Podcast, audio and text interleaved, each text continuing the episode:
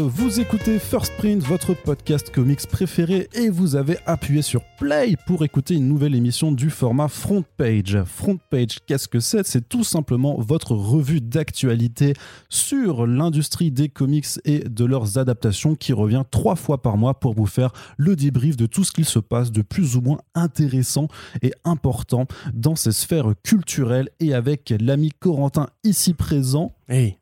Nous allons donc revenir sur ce qui s'est passé là ces euh, dix derniers jours euh, pendant le mois de septembre 2021. Bien entendu, les front pages, ça se déguste à n'importe quel moment de l'année, mais comme c'est de l'actualité, il y a des choses qui seront abordées, qui resteront d'actualité pendant quelques temps avant que le prochain front page ne vienne mettre les mises à jour Bah oui. habituelles. D'où le concept du podcast d'actualité finalement. Tout à C'est un fait. peu ça. C'est assez incroyable quand même. C'est comme le journal télé. Est-ce que, serait- Tous les jours il est d'actualité, puis le lendemain il a plus d'actualité. C'est ça. Est-ce C'est que, hein est-ce que ce serait pas novateur Mais à l'inverse de ce qui se passe à la télévision, on ne revient pas en boucle sur la même news pendant une demi-heure. C'est vrai. Le jour où on aura un podcast d'actualité continue. euh, On pourra le faire. Ah ouais, non, non, bah non, non, je pense qu'il y aura toujours. News. Heureusement, il y aura assez de choses à aborder tous les jours pour qu'on n'ait pas à devenir euh, First BFM Print ou ce genre de choses-là. Corentin, arrêtons tout de suite les digressions. Organiser un débat entre Frank Miller et Alan Moore euh, pour savoir qui a raison.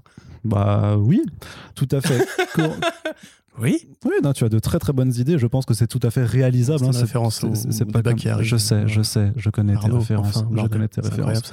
Mais je pense qu'on est plutôt sur un débat entre Alan Moore et, et- et Ethan Van Sciver dans ce cas-là. Oui, c'est vrai, comparer Frank En fait- Miller à Eric Zemmour, je sais pas si c'était la meilleure des idées, je m'excuse. c'est c'est pas, c'est- c'est pas quand même pas ouf pour Frank Miller qui a ses bails, mais pas à ce point. Allez, trêve de digression, Corentin. On commence tout de suite avec la partie comics pour savoir tout ce qui se passe Oui. dans les sphères de la bande dessinée américaine ou parfois française, puisqu'on va commencer avec un tout petit tour de l'actu euh, VF.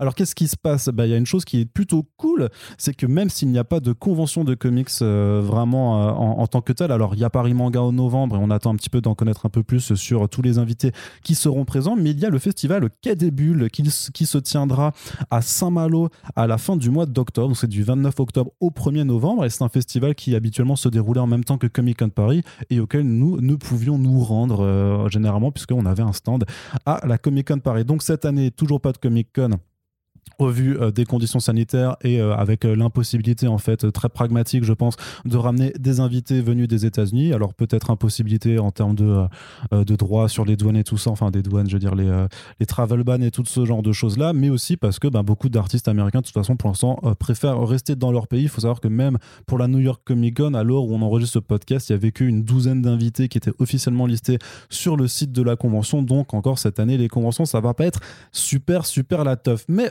heureusement on a des acteurs bien présents en France qui jouent le jeu. On vous avait déjà dit dans le précédent front page euh, ben voilà qu'il y avait plusieurs tournées de dédicaces qui avaient été organisées avec Libermero avec Olivier Coipel avec Amazing Amazian et donc là on va aller du côté de Comics Initiative qui aura un stand euh, sur euh, le salon Quai des Bulles 2021 et qui va ramener plusieurs de ces auteurs qui sont responsables en fait de la partie création originale au sein de cette maison d'édition indépendante. Alors qui il y aura? Ben, Il y aura grosso modo un peu euh, toutes les personnes qui ont fait des prods euh, récemment chez eux. Donc on cite Laurent Lefebvre. Euh, qui a fait euh, Foxboy, donc Foxboy qui avait d'abord été publié chez Delcourt et puis qui est en train d'être réédité intégralement, mais plus qu'être simplement réédité, qui est même remasterisé euh, pour son passage chez Comics Initiative avec les premiers tomes qui avaient été publiés chez Delcourt euh, qui ont eu droit à une nouvelle édition, revue, corrigée, augmentée.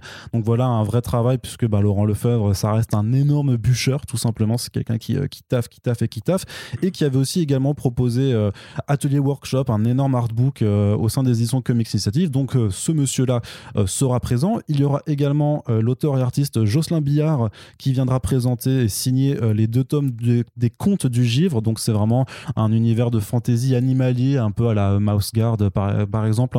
Voilà où on suit voilà donc des, des- des- histoires fantastiques qui font invoquer un petit peu un folklore assez assez européen. Il y a également Tony Emerio et Boris Beuzelin qui seront présents pour Paria, un titre qu'on vous avait présenté récemment dans un back issues très inspiré par la Ligue des Gentlemen Extraordinaires, Umbrella Academy, les travaux de Magnola ou de Michael Avan Homing, que à titre personnel je suis ultra fan et donc euh, j'en profite pour dire euh, voilà que j'aimerais bien aller à Quai Bulles et si j'y vais j'aimerais bien faire un podcast avec ces deux euh, compères pour euh, bah voilà mettre Paria en avant.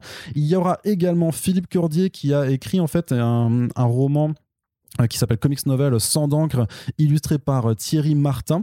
Et Thierry Martin, bah, qui c'est simplement le dessinateur qui a fait euh, l'histoire pour l'anthologie Batman The World, aux côtés de Mathieu Gabella, qu'on a reçu tout récemment en podcast. Il y a aussi Vic et Black qui seront présents pour l'album Setsujoku, donc là qui est plus inspiré quand même par le, manga. le, manga. Tout simplement, donc une création encore qui, qui, montre aussi que Comics Initiative aime à jouer un petit peu sur tous les codes de, de, la bande dessinée et ne veut pas se limiter que à vraiment à quelque chose qui ressemble ressemble à du comics euh, pur et dur. Donc voilà, un joli programme en tout cas et pas mal d'invités à aller euh, rencontrer, voire découvrir si vous ne connaissez pas euh, ces œuvres. Donc si vous êtes de passage à Quai des Bulles en 2021 et que vous allez voir ce stand, bah, personnellement, à titre personnage, je vous recommande vraiment, parce que c'est surtout ceux que j'ai eu le temps de lire pour l'instant, bah, d'aller voir euh, Emerio et Besoin pour Paria, Billard pour Les Contes du Givre et Laurent Lefebvre pour son Foxboy.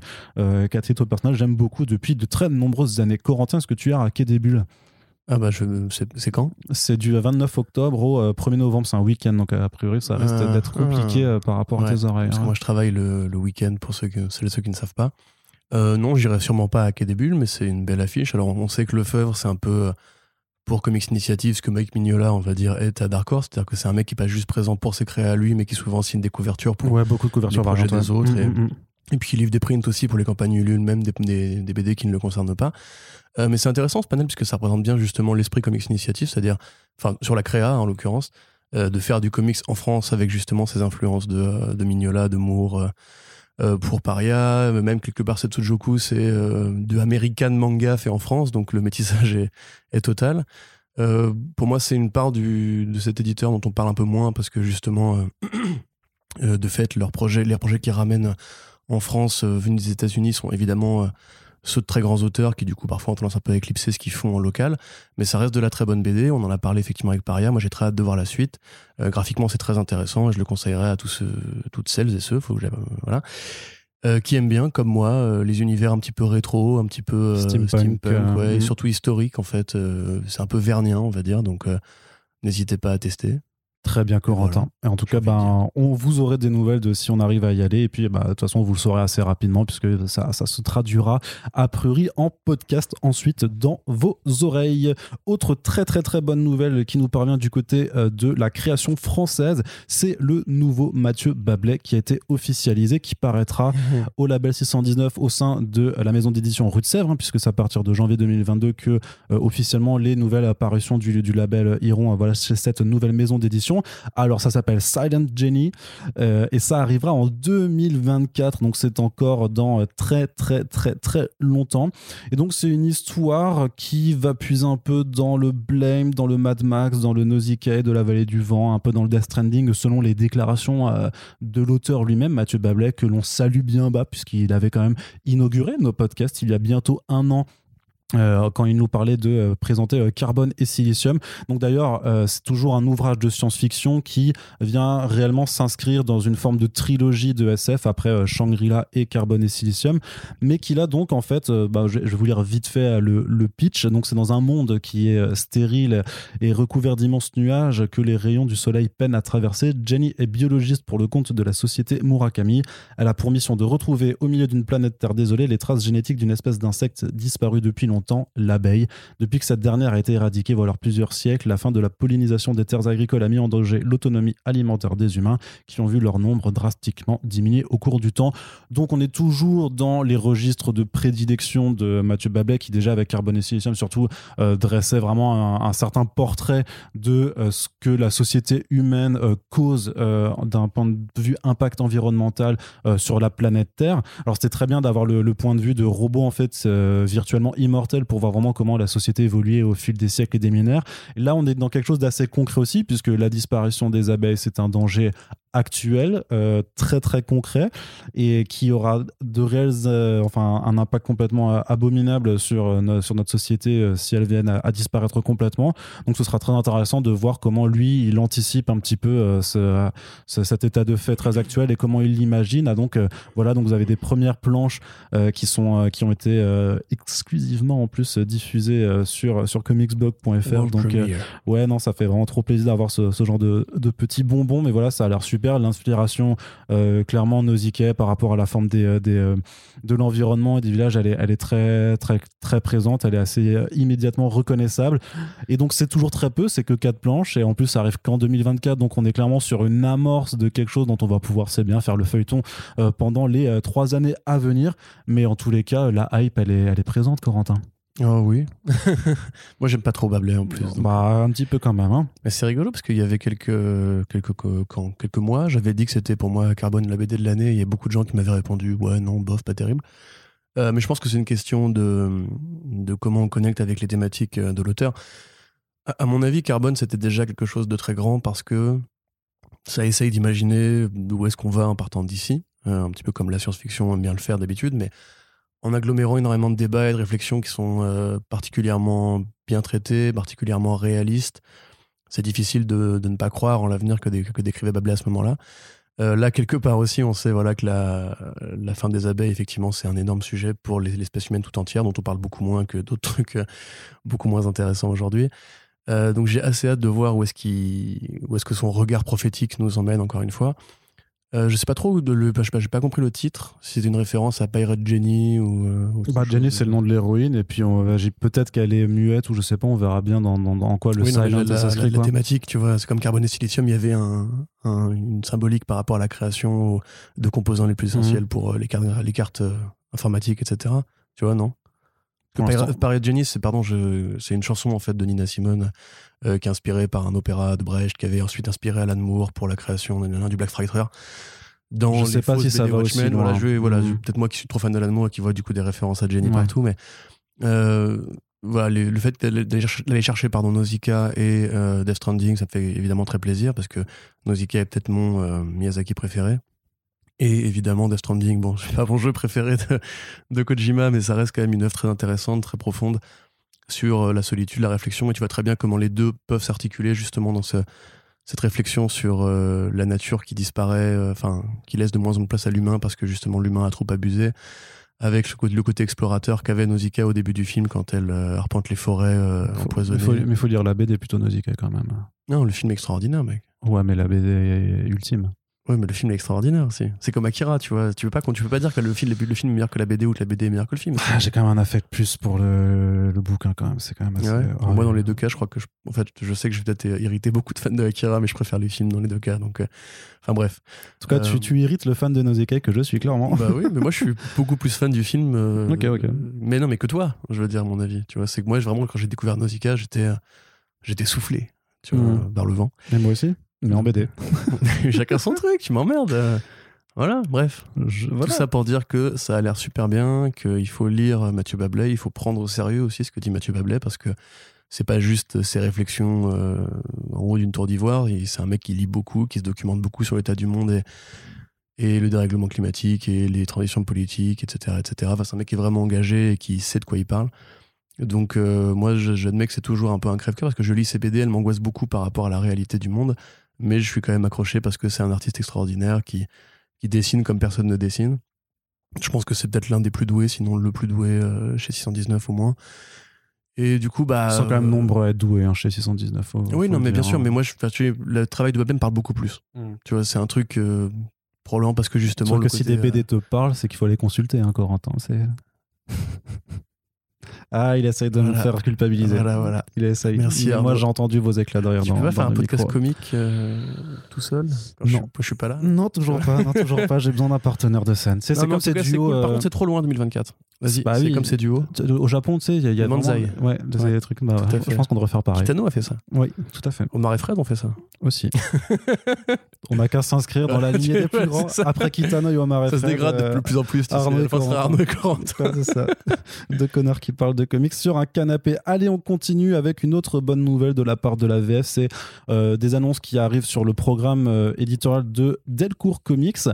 pour le mois de novembre, on vous avait déjà dit dans un précédent front page que le Seven Secrets les sept secrets de Tom Taylor allaient euh, arriver au mois de novembre et que c'est plutôt cool. Mais là, il y a un autre titre, alors que moi j'ai eu le plaisir de découvrir en même temps que je relayais euh, cette annonce, qui s'appelle Scurry, qui est une création d'un monsieur qui s'appelle Mac Smith, euh, qui est en fait à la base un, un webcomic euh, qui a été en fait dont l'édition physique a été financée par Kickstarter en, trois volumes.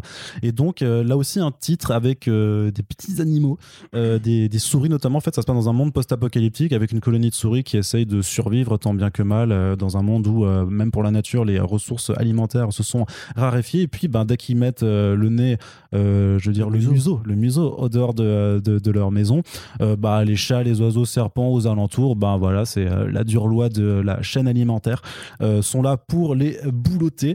Et donc, ben, on va suivre vraiment leur, leurs aventures dans un univers vraiment assez violent. Donc, on est plus proche d'un We 3 que, ou d'un Red Rover Charlie en termes de, de, tonalité. Rover Red Charlie. Rover Red Charlie, j'y arrive pas. Dans l'article, t'as fait l'erreur aussi. c'est hein. vrai, j'ai fait l'erreur aussi. Et tu ne m'as pas corrigé c'est bien dommage. Je l'ai lu aujourd'hui. C'est bien dommage. Enfin voilà, donc un univers assez sombre avec, euh, avec des animaux, avec euh, enfin des souris dont moi ça, ça rappelle aussi un peu les, euh, les contes de la gare, enfin les Mouse Guard quoi. Deuxième citation dans le podcast de Mouse Effectivement, pour vous rappeler que, que Mouse Guard c'est vachement bien. Enfin bref, du coup, y a, ce qui est bien, c'est que vu que c'est un webcomic, tu peux aller checker vraiment ce que ça vaut et tu peux même le lire déjà en fait au format web et en anglais sans aucun souci.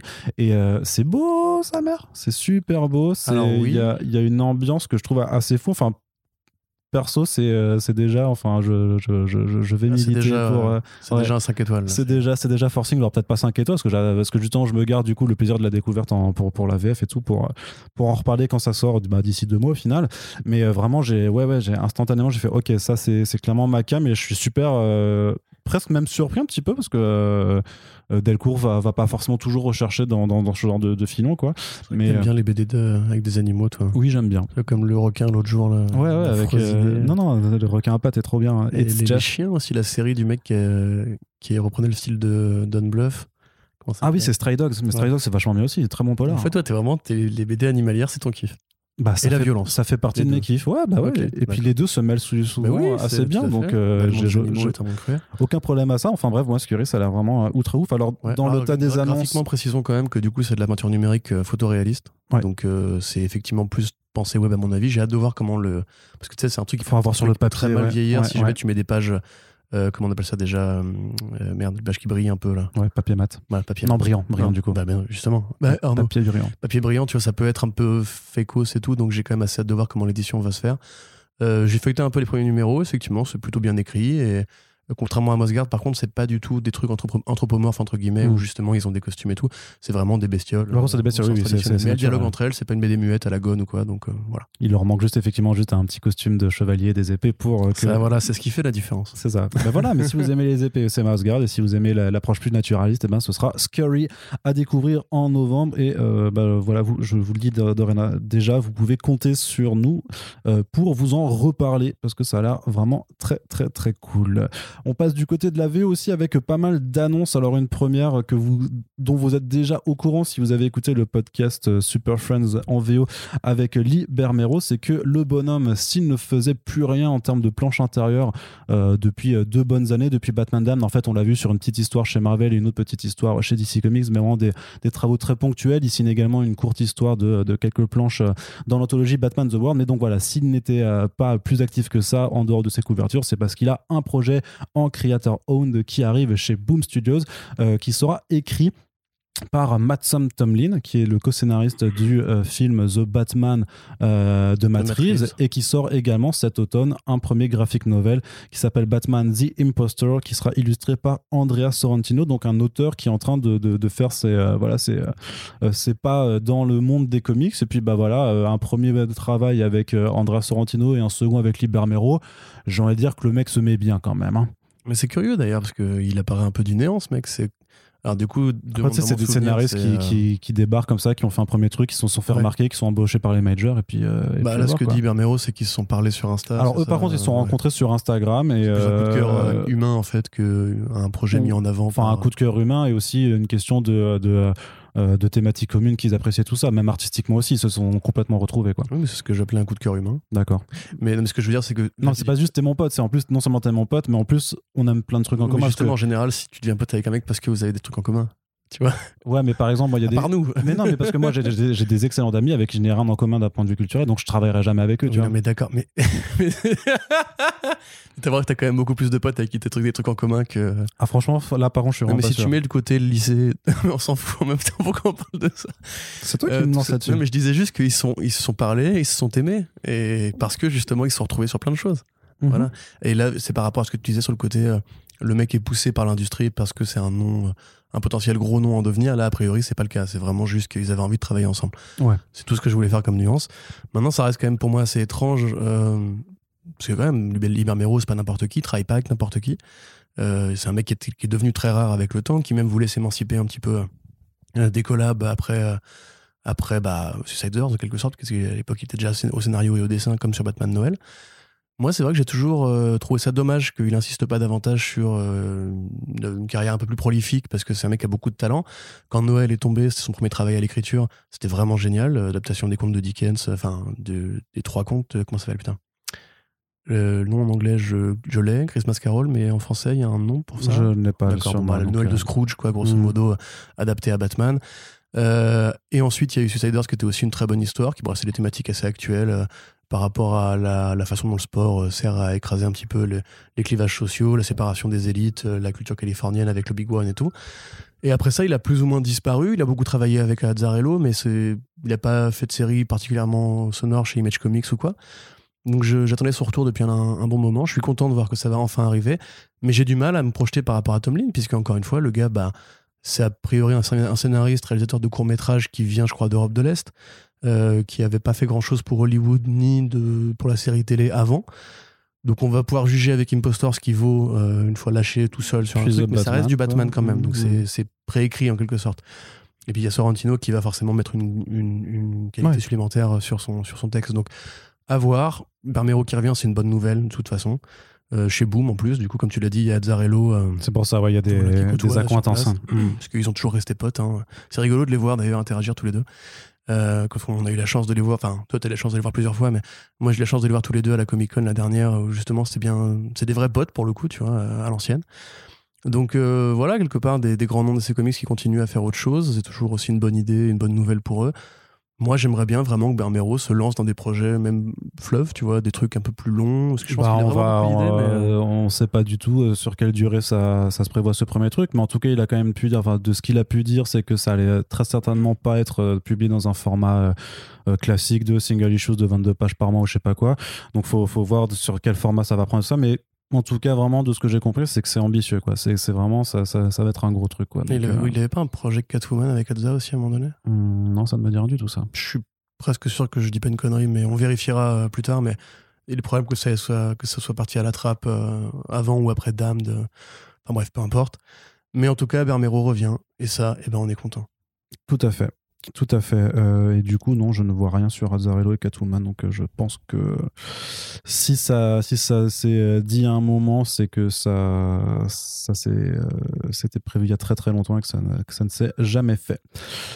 Du coup, on continue, Corentin, et je vais te laisser la parole un petit peu pour quand même annoncer la bonne nouvelle, encore des bonnes nouvelles, parce qu'il n'y a que des bonnes nouvelles pour le moment. C'est Mike Mignola qui va dessiner son premier comic book depuis 5 ans. Oui, alors c'est un numéro, hein, c'est pas non plus. Oui, mais euh, c'est quand même le premier truc qu'il dessine depuis 5 ans. C'est vrai, t'as raison. Bah alors on prend le bonheur là où il est. Euh, Il avait aussi. euh, Enfin, c'est pas- c'est le premier où il dessine intégralement. Voilà. Quand il n'a pas arrêté de dessiner depuis 5 ans. Il a fait Non, quelques mais- petites histoires courtes. Oui, et puis il fait des covers tout le temps aussi, il fait des- Voilà. des, sketchs qu'il met après en vente. C'est quand même voilà. lui qui avait décidé de clore effectivement la, la, saga, la saga ultra canonique, on va dire, de euh, BPRD, puisque. Oh là là, ça va être très compliqué si je commence à expliquer. Non. Dans l'univers de Hellboy, vous avez la saga de Hellboy, de Anu Gunrama, qui, se- qui se termine par Hellboy in Hell. Vous avez la saga BPRD, qui est donc la saga ultra canonique, au sens où elle part euh, de l'ensemble de l'univers pour terminer l'ensemble de l'univers à la fin. Et cette série-là, justement, s'était achevée après Hellboy in Hell, qui du coup n'est pas la fin de l'ensemble de l'univers Mignola, avec justement une histoire qui euh, laissait une dernière part à, à Anu Gunrama, et dans lequel, effectivement, il, décrit, il, il illustrait les dernières pages. Donc il avait voulu quand même voilà, mettre un point final à ce truc-là, c'était il y a deux ans, je crois. Donc ça fait quand même deux ans que l'univers de Hellboy maintenant est officiellement terminé, euh, pour de bon. Il y on peut regarder que en arrière. Mais il a tenu aussi à rajouter justement des personnages, euh, dans le passé, puisque c'est vrai que c'est un mec qui arrive jamais à s'arrêter, donc il continue à creuser, mais en arrière cette fois-ci, avec notamment le personnage de Edward Grey, qui a été une, une continuation euh, euh, antérieure à Hellboy, antérieure même à, à comment, Johnson, puisque c'est en fait le détective euh, de l'occulte qui était là dans l'Angleterre euh, du 19e siècle, qui était justement un mec qui faisait ce que fait Hellboy, mais avec un peu moins euh, de pistolets, un peu moins de mains en pierre, et donc qui était surnommé le, le, Witchfinder, qui a eu droit à plusieurs séries de son côté, et qui a eu ensuite une utilité posthume, au sens où quand il, est, quand il a disparu, quand il est mort, il a pris une autre identité, euh, qui était un peu celle du Phantom Stranger chez DC Comics, ou celle du Spectre, on va dire qui sert à guider Hellboy à travers son voyage dans l'au-delà. Donc voilà, euh, ce que dit Mignola, ce que dit Dark Horse, c'est que ce numéro dont tu vas me rappeler le nom d'ailleurs. Oui, je vais te le rappeler ensuite. D'accord. Euh, ce numéro justement qui met en avant le Witchfinder, enfin le Witchfinder dans sa version justement fan- fantomatique, spectrale, euh, est plutôt une sorte de suite. À- Ça s'appelle Third Edward Grey Acheron. Voilà, c'est ça. Acheron. Euh, justement, ça, ça, a priori, c'est pas clair parce que en théorie, après le numéro de BPRD euh, dont je parlais tout à l'heure, il n'y a plus rien. Hmm. C'est-à-dire qu'il n'est pas possible de, de poster Edward Grey dans le, le- le monde qui. C'est compliqué sans, sans spoiler, hein, mais euh, en résumé, c'est pas possible. Donc, il dit lui que ce sera une sorte de suite pour ce personnage-là, donc il, il se peut que ce soit interstitiel. C'est-à-dire que ça se passe euh, entre le moment qui termine le numéro et le moment où on sait qu'après le numéro, il se passe quelque chose de particulier. Voilà, je vais compliquer d'en parler. Un jour, on fera un podcast Hellboy pour que je vous explique vraiment Tout à fait. euh, à quel point c'est touffu, parce que justement, ça prouve aussi que Mignola n'arrive pas à s'arrêter, euh, n'arrive pas à raccrocher l'univers de Hellboy. Tant mieux, moi je vais pas me plaindre, ça fait très- de très bonnes BD. Et il continue avec des axes principaux qui sont toujours intéressants. La, saga décennie, on va dire, avec les Hellboy dans les années 50, 60 et compagnie, avec euh, les histoires courtes de temps à autre, avec ces personnages bonus qui rajoutent euh, Joe Golem, euh, Edward Grey, Witchfinder, avec aussi. moi j'aimerais bien un retour de Lobster, de Lobster Johnson personnellement. Voilà, bon, tant mieux. Mais là, en l'occurrence, on ne sait pas de quoi ça va parler. Et s'il revient, a priori, c'est pas juste pour, pour une histoire bonus qui servirait à rien. Donc ça peut être une porte ouverte vers un, un renouveau de l'univers Hellboy, le début d'une nouvelle saga. Sachant que, quand même, euh, il est, il est plutôt jeune, Mignola. Je sais pas s'il a envie vraiment de se remettre à, écri- à écrire et à dessiner sur le long, parce que maintenant, il sert plus à, à grand chose à part aux variantes et à, à poser des synopsis. Donc, euh, ça reste quand même une bonne nouvelle à mon sens, mais j'ai presque, tu vois, un peu peur qu'en rouvrant justement cette porte, on, on risque de gâcher la conclusion. Déjà, à mon avis, la, la- la conclusion de BPRD, c'était déjà un peu trop par rapport Mm. à Hellboy in Hell, qui est son vrai chef-d'œuvre. Pour moi, Hellboy in Hell, c'est le meilleur euh, truc que Mignola a jamais fait. Euh, c'était pas utile d'aller plus loin. Il a voulu aller plus loin pour conclure quand même ce qu'il avait commencé à poser avec Rasputin. Bon, voilà. À voir. Et il faut aussi signaler que Mignola va également faire les, les illustrations d'un- d'une nouvelle lecture de Pinocchio. Euh, il va y avoir une réédition Oui. euh, chez cet éditeur dont j'ai complètement oublié le nom, sur Kickstarter, donc des gros bouquins euh, très chers a priori, mais voilà, pour ceux qui aiment Mignola et qui aiment son côté littéraire, son côté un peu conte grimaçant, horreur d'enfant, etc., il y a aussi ce projet-là qui va se monter en parallèle, donc il redevient un peu actif et pas juste pour faire de la variante. Ouais, et ça, ça fait toujours plaisir quand même. Tout à fait. Bah, c'est quand même l'un des très très grands. euh. Mais C'est vrai qu'on, j'y pensais récemment, là, on, on voit un vrai renouveau des années 90, on se dit les années 90, c'était le muscle, c'était les corps sexy et tout. Faut quand même se rappeler qu'Hellboy, c'est un personnage qui est assez récent, mine de rien, qui est apparu en même temps que Spawn et, et tous ces mecs-là, tu vois, et quelque part, bah, il a créé un vrai truc unique, un vrai univers à soi, qui est maintenant quasiment aussi connu que plein de trucs de super-héros modernes. Donc, euh, voilà, moi, je suis, assez quand même content de savoir que ce mec existe et que c'est le meilleur. On est un peu triste quand même du coup de savoir euh, quelle a été la dernière incarnation, euh, Ouais, la dernière adaptation. de, On a eu deux Del de- de Toro, ça va. C'est vrai. Beaucoup de personnages n'ont pas deux Del Toro. Il faut équilibrer la balance karmique aussi de temps en temps. Autre nouvelle également, alors c'est pas une bonne nouvelle plus que ça, mais c'est important de le noter. Mirage Studios, euh, la première maison des Tortues Ninja, est officiellement close. Oui, bah ça c'est un petit peu comme quand Atari a fermé ses portes et on s'est dit tiens ils étaient, ils étaient encore ouverts, c'est bizarre Mhm. parce que ils faisaient plus rien et tout. Bah là c'est pareil donc euh, Mirage euh, qui portait très bien très bien son nom d'ailleurs parce que c'était plus vraiment qu'une une sorte de vieux souvenir euh, qui était une boîte une boîte une boîte vide en fait, hein, c'est une boîte Mhm. postale fantôme.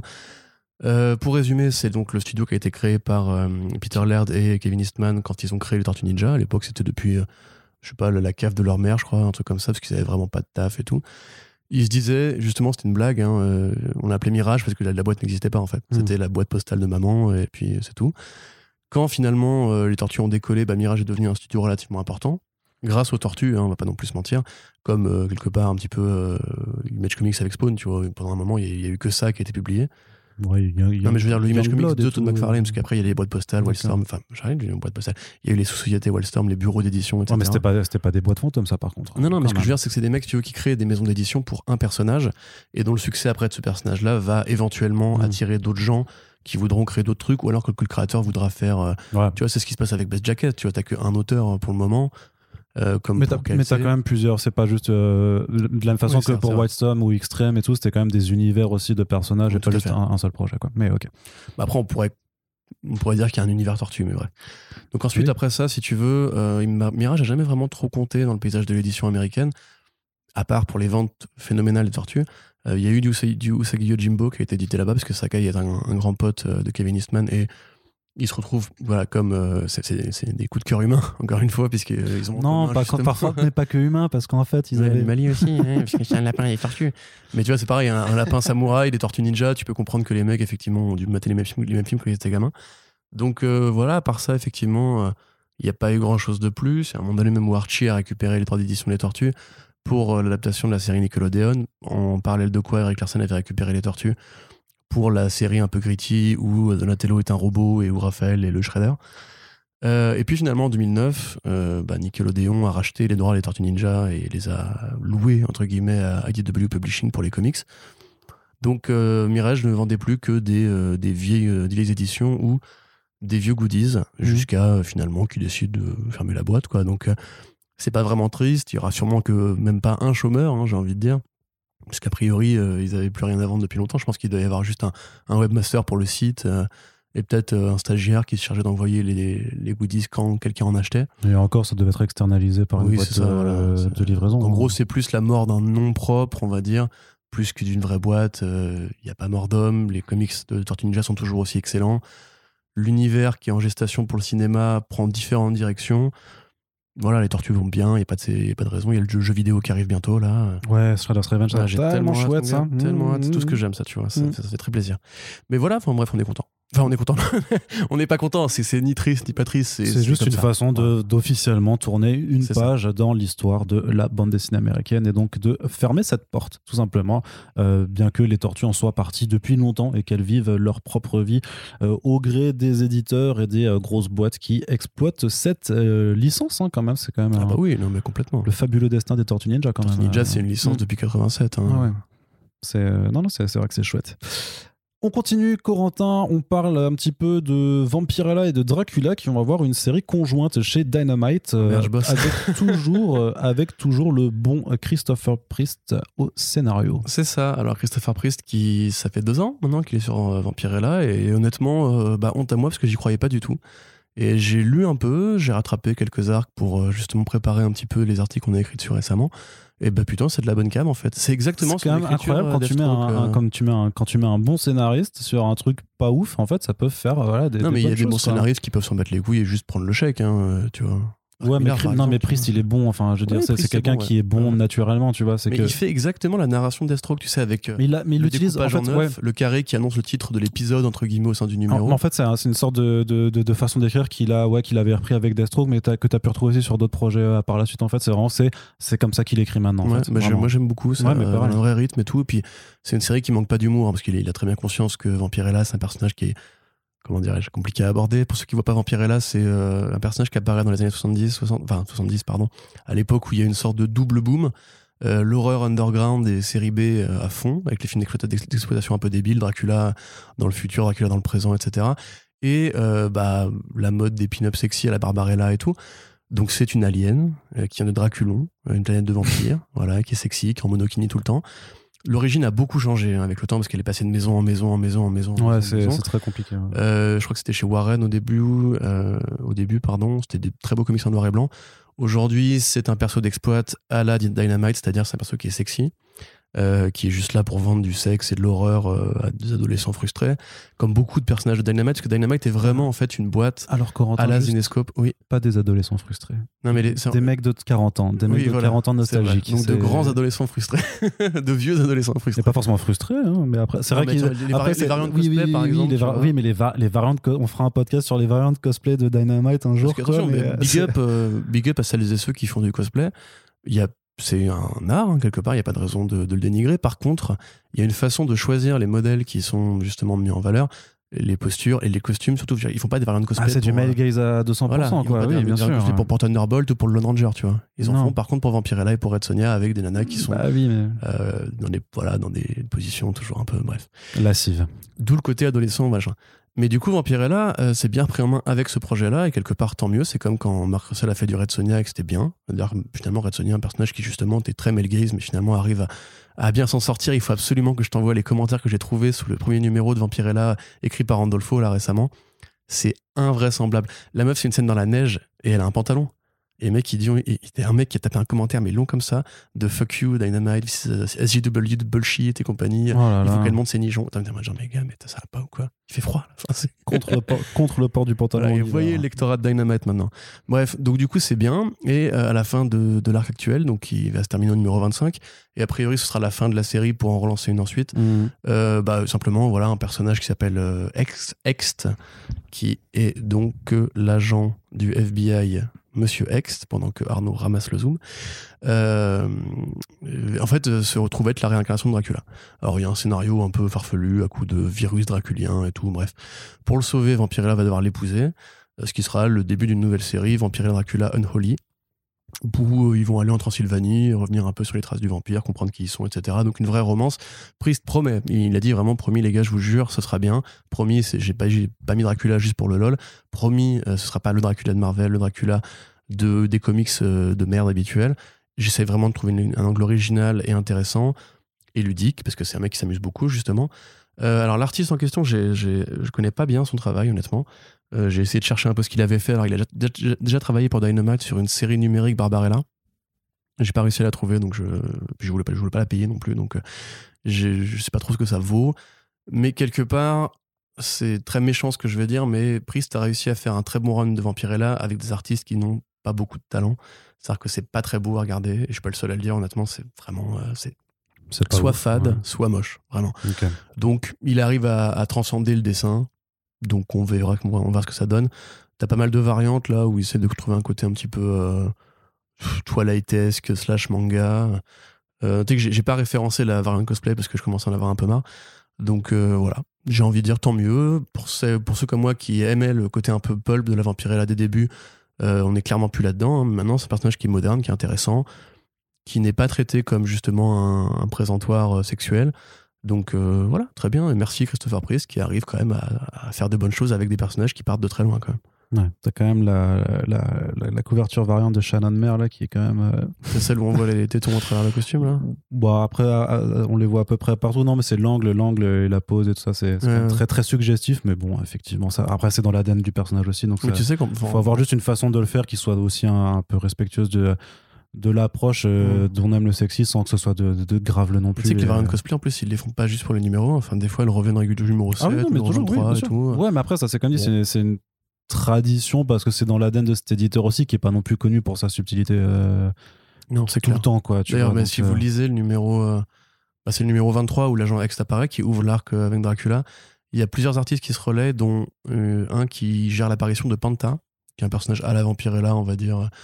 Voilà, icône sexy, bestiale et compagnie. Et alors là, franchement, au niveau de, des costumes, mais c'est un délire. Enfin, toutes les meufs sont en string et tout, c'est, pas beau. Ouais, C'est vraiment. euh, C'est con parce que Dynamite, vraiment, elle est. Enfin, comprend où, où sont les bons scénaristes parce qu'il propose à Russell du boulot, ah ouais, propose bien à- euh, et Connor du boulot, etc. Par contre, au niveau des artistes, c'est toujours. euh, Enfin, pas toujours, pas toujours, parce qu'il y a quand même, encore une fois, Red Sonia de Randolpho, là, c'est une bonne artiste qui dessine. Bref, on, va- on en reparlera un jour. Mais franchement, si tu veux faire un podcast Dynamite, euh, j'ai plein, plein de trucs à dire. Ok, très bien. Eh bien, euh, c'est noté. Ce n'est pas tombé dans l'oreille d'un sourd. Et on continue cette partie comics. Justement, on reste du côté des héroïnes plus ou moins sexy, mais quand même plus habillées, avec Lady Mechanica qui va enfin revenir. Ça faisait quelques temps qu'on n'avait pas eu. Alors, la dernière mini-série Lady Mechanica de euh, Joe Benitez, c'était la Dama del Sangre, je crois, si je me rappelle bien. Et ça fait quand même quelques, quelques temps qu'elle s'est terminée.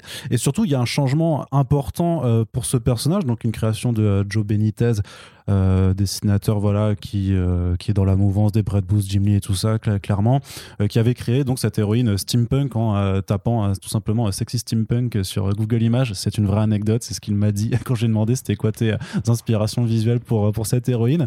J'imagine trop la scène. Alors, vous êtes fan de Jules Verne, vous avez lu Hellboy J'ai tapé Bonne Meuf euh, Steampunk, il n'y a pas de. Voilà, tranquille. C'est ouf. Je suis, un, un, génie. En plus, c'est vraiment une réflexion qui lui est venue tout simplement en regardant aussi, en voyant des cosplayeuses Steampunk dans les conventions et tout ça. Il s'est dit, ah tiens, ça pourrait être. Mais après, c'est. Mais ça a marché. Non, mais ça a marché, ça a marché. Et alors, bon, moi, j'ai toujours des choses à redire, je trouve, sur la narration en termes visuels, sur le fait qu'il fait quand même beaucoup, je trouve, des pin-up avec des dessins à côté, mais que visuellement, enfin, que dans le, le storytelling, c'est pas ouf. Après, graphiquement, si on apprécie le style, bah, c'est plutôt, euh, c'est quand même plutôt joli je dirais. Euh, voilà, chacun, chacun ses goûts évidemment, mais en tout cas, il y a un succès. Il y a un succès aux États-Unis. Il y a eu un succès monstre en France de Lady Mechanica, qu'on vous rappelle avec le podcast qu'on a fait récemment avec Olivier Jalabert, mais qui est une des réussites de, de Glena Comics. Hein. Ils ont fait euh, pas mal de tomes avec des éditions collector en noir et blanc et tout ça, donc euh, c'est que ça marche plutôt bien.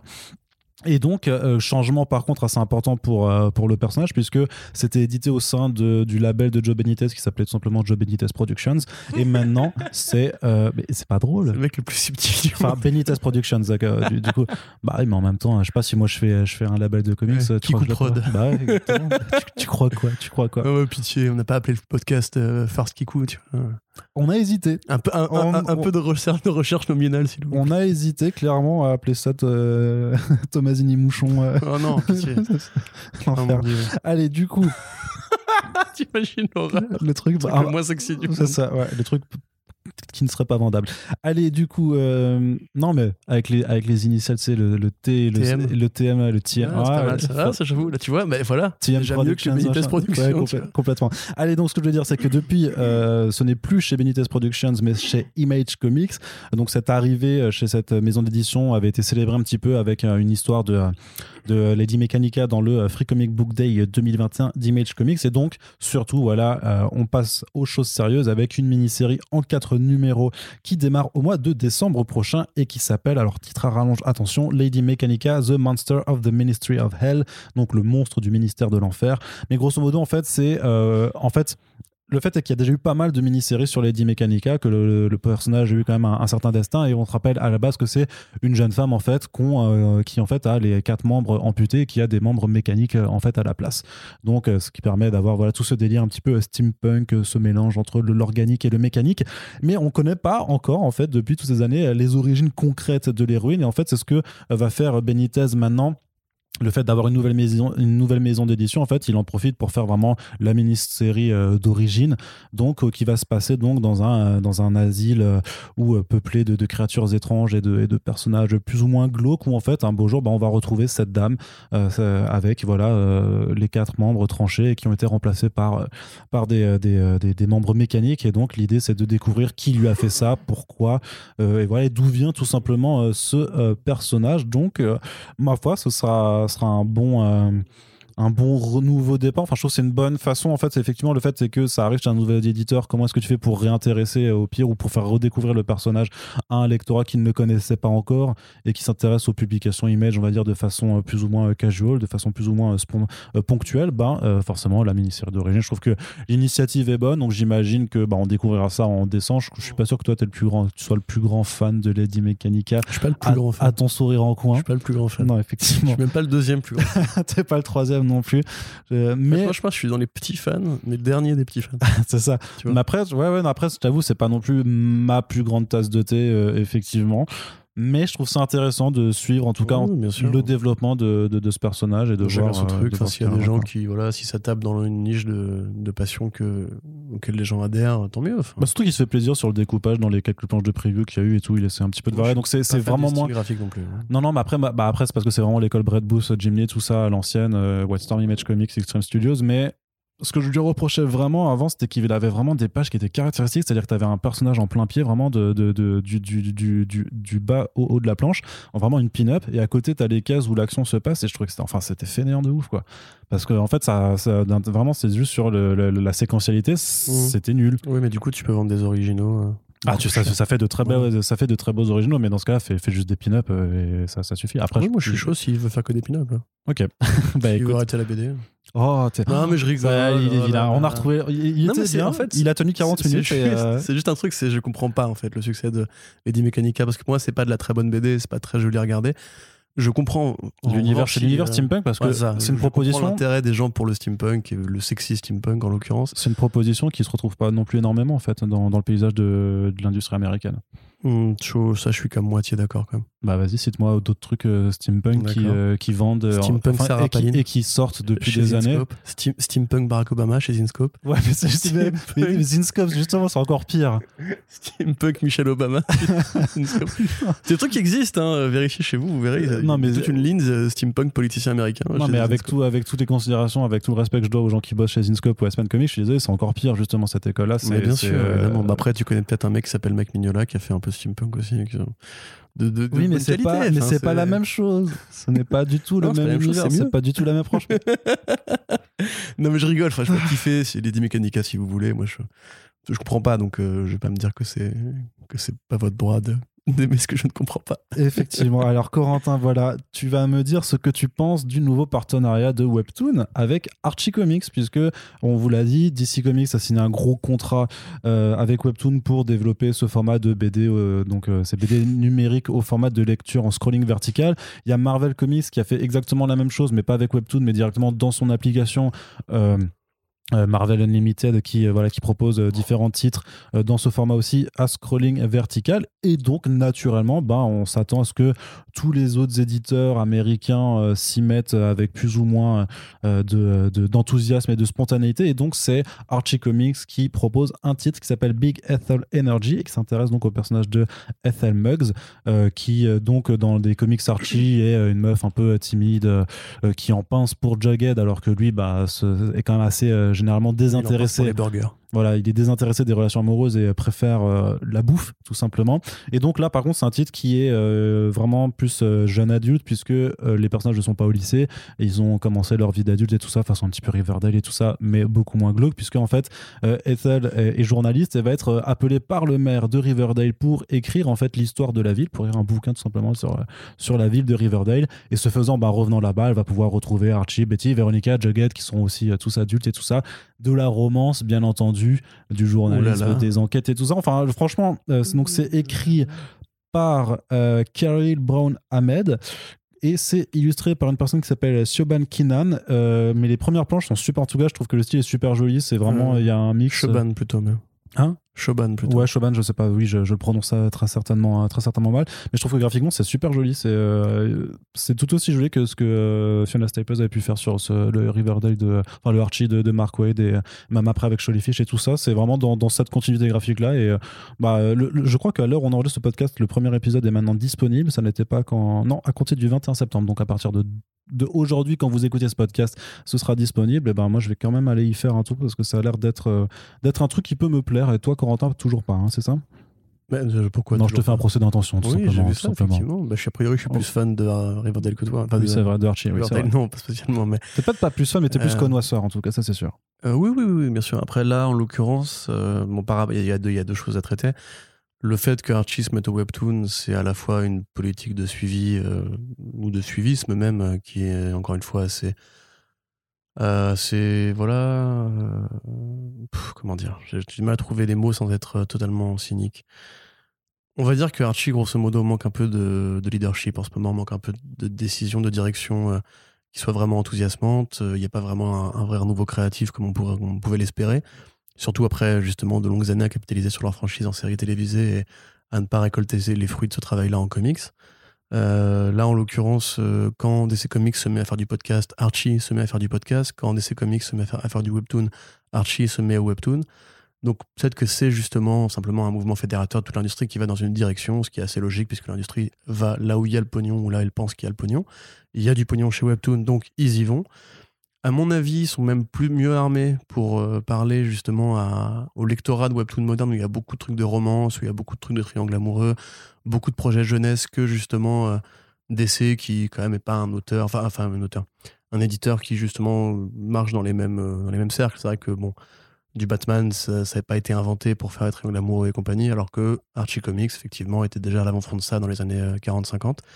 Donc voilà, moi, le projet m'intéresse. Alors, il faut voir comment est-ce qu'ils vont ils comptent le faire, parce que T'as une petite énergie un peu Tamara un peu Glibetti sur ce truc-là, parce que c'est vrai que tel au départ, c'est justement une sorte de blague un peu sexiste sur le côté euh, la nana euh, pas très euh, voilà pas très populaire qui veut se taper le, le, le, le geekos et le geekos lui-même qui passe sa vie à être poursuivi par la nana en disant non laisse-moi tranquille. D'autant plus que son surnom est une blague par rapport à sa taille puisqu'elle est trop grande ouais, c'est ça. selon les canons. Que là bon bah, dans, dans, les dessins tu vois un petit peu le style qu'elle a essayé de lui faire.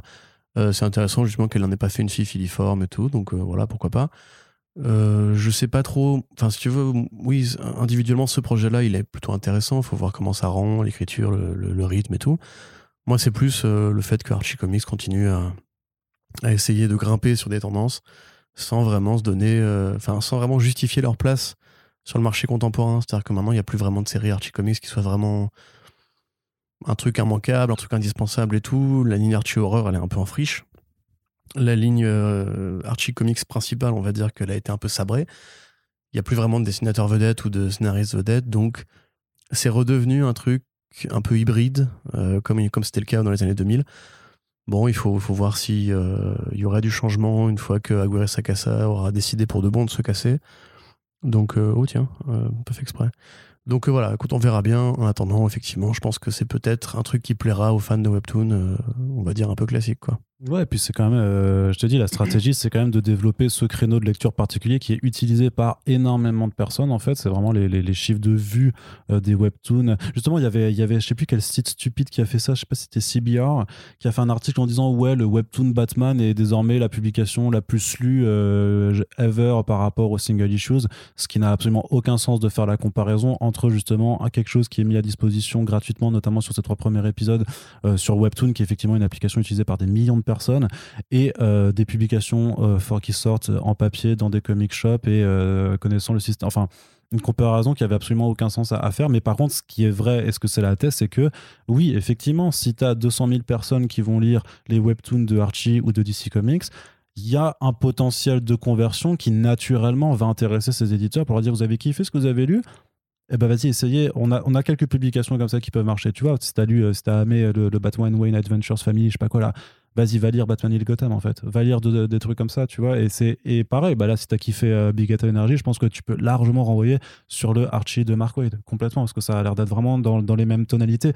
Donc, ce, ce, vecteur, le vecteur intéressant d'un point de vue simplement comment est-ce qu'on lit la BD numérique euh, au 21e siècle, mais aussi comment on peut utiliser ces, euh, ces nouveaux supports, pas seulement en tant que tel, mais comme passerelle vers des formats plus traditionnels qui ont, qui ont eux encore des choses à raconter. Donc, pour ça, je suis très, très, vraiment très, très jouasse en fait de, de, voir. Alors c'est vrai qu'il y a ce côté un petit peu de suivisme par rapport à Archie, puisque les autres éditeurs l'ont annoncé un petit peu avant, mais après c'est toujours la même chose dans cette industrie. Il y, aura des bonnes idées qui seront toujours recopiées après. C'est l'histoire même de l'industrie de la BD euh, américaine depuis euh, les années 30, donc euh, c'est pas forcément si surprenant que ça.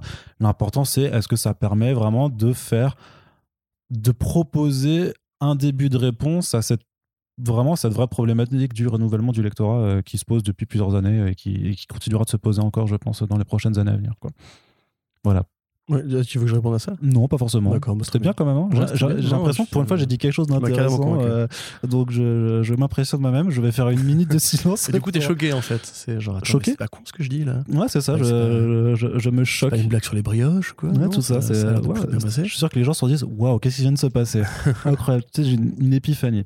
Allez, on continue. Allez, non, tu vas boire redevenir normal. c'est ça. Je vais faire. Eh, eh, eh, voilà, je Désolé, c'est la normalité. Est Le naturel est revenu au galop et au galop cataclope, cataclope puisque Marvel retourne à l'univers. Cataclope euh, Ouais, c'est le. Ah non, cataclope. Pataclope, pataclope, pataclope. Cataclope, cataclope.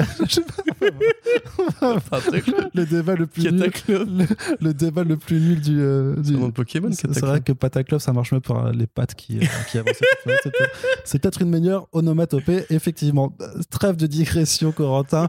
C'est le moment d'apporter la salière, puisque ah. euh, on va parler de Marvel. Alors, on, on, va pas mettre de la, de la salière sur tout Marvel, effectivement, puisque nous, on ne déteste pas Marvel. Mais oui, il y a des projets qui sont un peu relous ou des initiatives éditoriales qui sont un peu gonflantes quand elles viennent de la part du leader du marché qui a tous les moyens de faire mieux. Et c'est simplement ce qu'on a envie de souligner. Et donc là, euh, mi figue mi raisin pour ce projet euh, de Marvel qui retourne encore une fois à l'univers Old Man Logan. On pensait qu'avec les Avengers of the Westland, qui apportait quand même une forme de conclusion à cette grande parenthèse dérivée bah, du célèbre Old Man Logan de euh, Mark Millar et Steve McNiven. Pas que. Hein. Old Man Hawkeye, Old Man Quill. Euh, le fait oui non mais je veux dire qu'il y avait eu Old Man pardon il y avait Old Man Hawkeye qui était très bien Old Man Queen qui était pas mal mais un peu moins bien et puis les Avengers of the Wasteland c'était euh, Avengers of the Wasteland c'était la dernière étape après après tout ça. Donc on pensait que, c'est ce qu'ils ont dit hein. après ils peuvent le, le rouvrir techniquement la conclusion elle est quand même assez ça, ça se conclut là mais effectivement les portes sont toujours ouvertes. Et là, en l'occurrence, de toute façon, c'est pas une suite. Hein. Euh, les projets qui ont été annoncés, c'est un truc qui s'appelle donc deux numéros qui s'appellent Wastelanders, qui sont clairement plus ou moins inspirés ou dérivés même du podcast Wastelanders qui, qui doit sortir. Et euh, donc, ils sont écrits par Steven S. D. Knight, donc euh, co-créateur de la série Netflix Daredevil, mais aussi scénariste de Pacific Rim 2 et scénariste aussi, hein, Pacific Rim 2. C'est vrai, c'est vrai. Mais on va juste parler d'écriture puisque là on est sur sur du sur de la BD quoi. et aussi scénariste viré en chemin de Jupiter's Legacy, dont il garde quand même le titre de, de, de showrunner. Et, des différentes séries, euh, Spartacus. Ça, c'était bien par contre. Du coup, oui. on en reparlera en, hors micro. non, si, Spartacus, c'était vachement. Arrête, D'accord. C'était vachement. C'est son, meilleur travail. Ouais. peut-être. Je pense que dégringoler depuis. Bah oui, c'est pour ça. Allez, du coup, donc, ça se passe très peu de temps après la fin du Old Man Logan originel et on va avoir droit à deux numéros. Euh, un numéro sur Wolverine illustré par Ibrahim Mustafa qui avait fait l'évadé de euh, CID Island euh, il y a pas si longtemps aux humanoïdes, donc qui est très très très très chouette comme, comme dessinateur. Et l'autre qui s'appelle Wastelanders Black, Widow. et qui sera illustré par Welby qu'on a vu chez Marvel récemment parce que son nom me dit carrément quelque chose. Il a fait Earth X avec Jim Kruger. Ah ouais c'est ça, ouais, d'accord, très bien. Et donc ben là-dessus par contre c'est plus ou moins chaud, euh, Corentin. Ah je, suis pas chaud. C'est pas chaud du tout. Pas ça reste deux, deux one shot euh, dans cet univers. Oui, bien sûr, évidemment. Ça, ça, ça, ne fait de mal à personne et personne n'est obligé d'acheter. Euh, c'est juste, voilà, après, comme tu dis, on ne déteste pas Marvel. Après, c'est aussi notre travail de dire quand c'est plus ou moins bien fait. Hein, et aussi même d'évoquer le danger, le danger inhérent à leur pratique de, de gonflement éditorial, d'invasion du marché, de, de pollution presque éditoriale, parce qu'il y a beaucoup de projets qui, honnêtement, sont très mauvais, pourraient être sacrifiés et prennent de la place dans les kiosques, alors que justement, on sait que l'indé a, du mal à respirer face à cette offre-là. Mais Même l'accélérationnisme global, il y a quand même beaucoup d'événements. Là, il y avait la frise chronologique qui est, qui est tombée récemment, où on voit que ils ont l'air de se calmer un peu au niveau des tie mais on a quand même à 2-3 événements par an maintenant chez Marvel. Après, il faut savoir que c'est des projets qui permettent à des gens d'avoir du travail. Oui, certes, mais qui en, en, qui en enlève aussi à plein de gens. C'est le jour mm. où justement Dark Horse va fermer à force de s'être fait piquer toute la licence. Ils vont pas fermer, frère. Non, ils vont pas fermer, mais ils vont peut-être downsizer. Enfin, tu sais comment ça marche. Je suis pas non plus un marché très vivant la BD, mais bref, c'est pour ça, grosso modo, que nous, on parle parfois en des un peu durs de Marvel. Ça veut pas dire qu'on est contre les personnages. On aime tous euh, les super-héros, on aime tous euh, en lire et justement de constater les bonnes plumes et les bons dessinateurs qui sortent parfois de, la mêlée. Là, en l'occurrence, c'est un bon dessinateur, Ibrahim Mustafa, Welby aussi, c'est un bon dessinateur d'ailleurs. Le scénariste, en revanche, est un mec euh, relativement peu enviable. C'est vrai que moi, c'est un peu une blague méta maintenant, le nom Steven D. Knight, parce que Pacific Rim 2, qu'il a quand même la lourde tâche, bah, après, après Guillermo del Toro, c'est déjà compliqué, personne ne s'attendait à ce que ce soit aussi bien, mais c'était vraiment de la merde affreuse. Ouais, c'était. Euh, dans Daredevil, alors certes, tu as, tu as bien dit co-créateur et pas créateur, parce que le vrai créateur, c'était Drew Goddard au départ, euh, qui est pareil, a été. Euh, elle démissionné, je crois, pour aller faire Sinister Six ou Power Rangers, un des deux trucs qui. Voilà. avec justement l'épisode 13 de Daredevil qui était réalisé par, par Steven The Knight et dont beaucoup de gens ont dit qu'il avait gâché la saison. Donc, c'est pas du tout un mec de talent, en tout cas pas à mon avis, et le fait de le voir comme ça récupérer Old Man Logan, qui est un univers quand même été largement pillé, puisque on a, là, tu viens de parler de la continuité Old Man Logan avec Hawkeye, Quill et euh, Wasteland. J'ai pas abordé tout le destin de, du personnage Old Man, Logan, qui était passé dans la continuité principale. Après Secret Wars, ouais. Pour une série, après la mort du, du, du Wolverine canonique de 616, pour une série écrite par euh, Jeff Lemire et illustrée par Andrea Bendis d'abord, c'était Bendis, puis Jeff Lemire. Ouais, il y avait Bendis. Okay, bon, bah, quand même des, des, bons mecs, tu vois.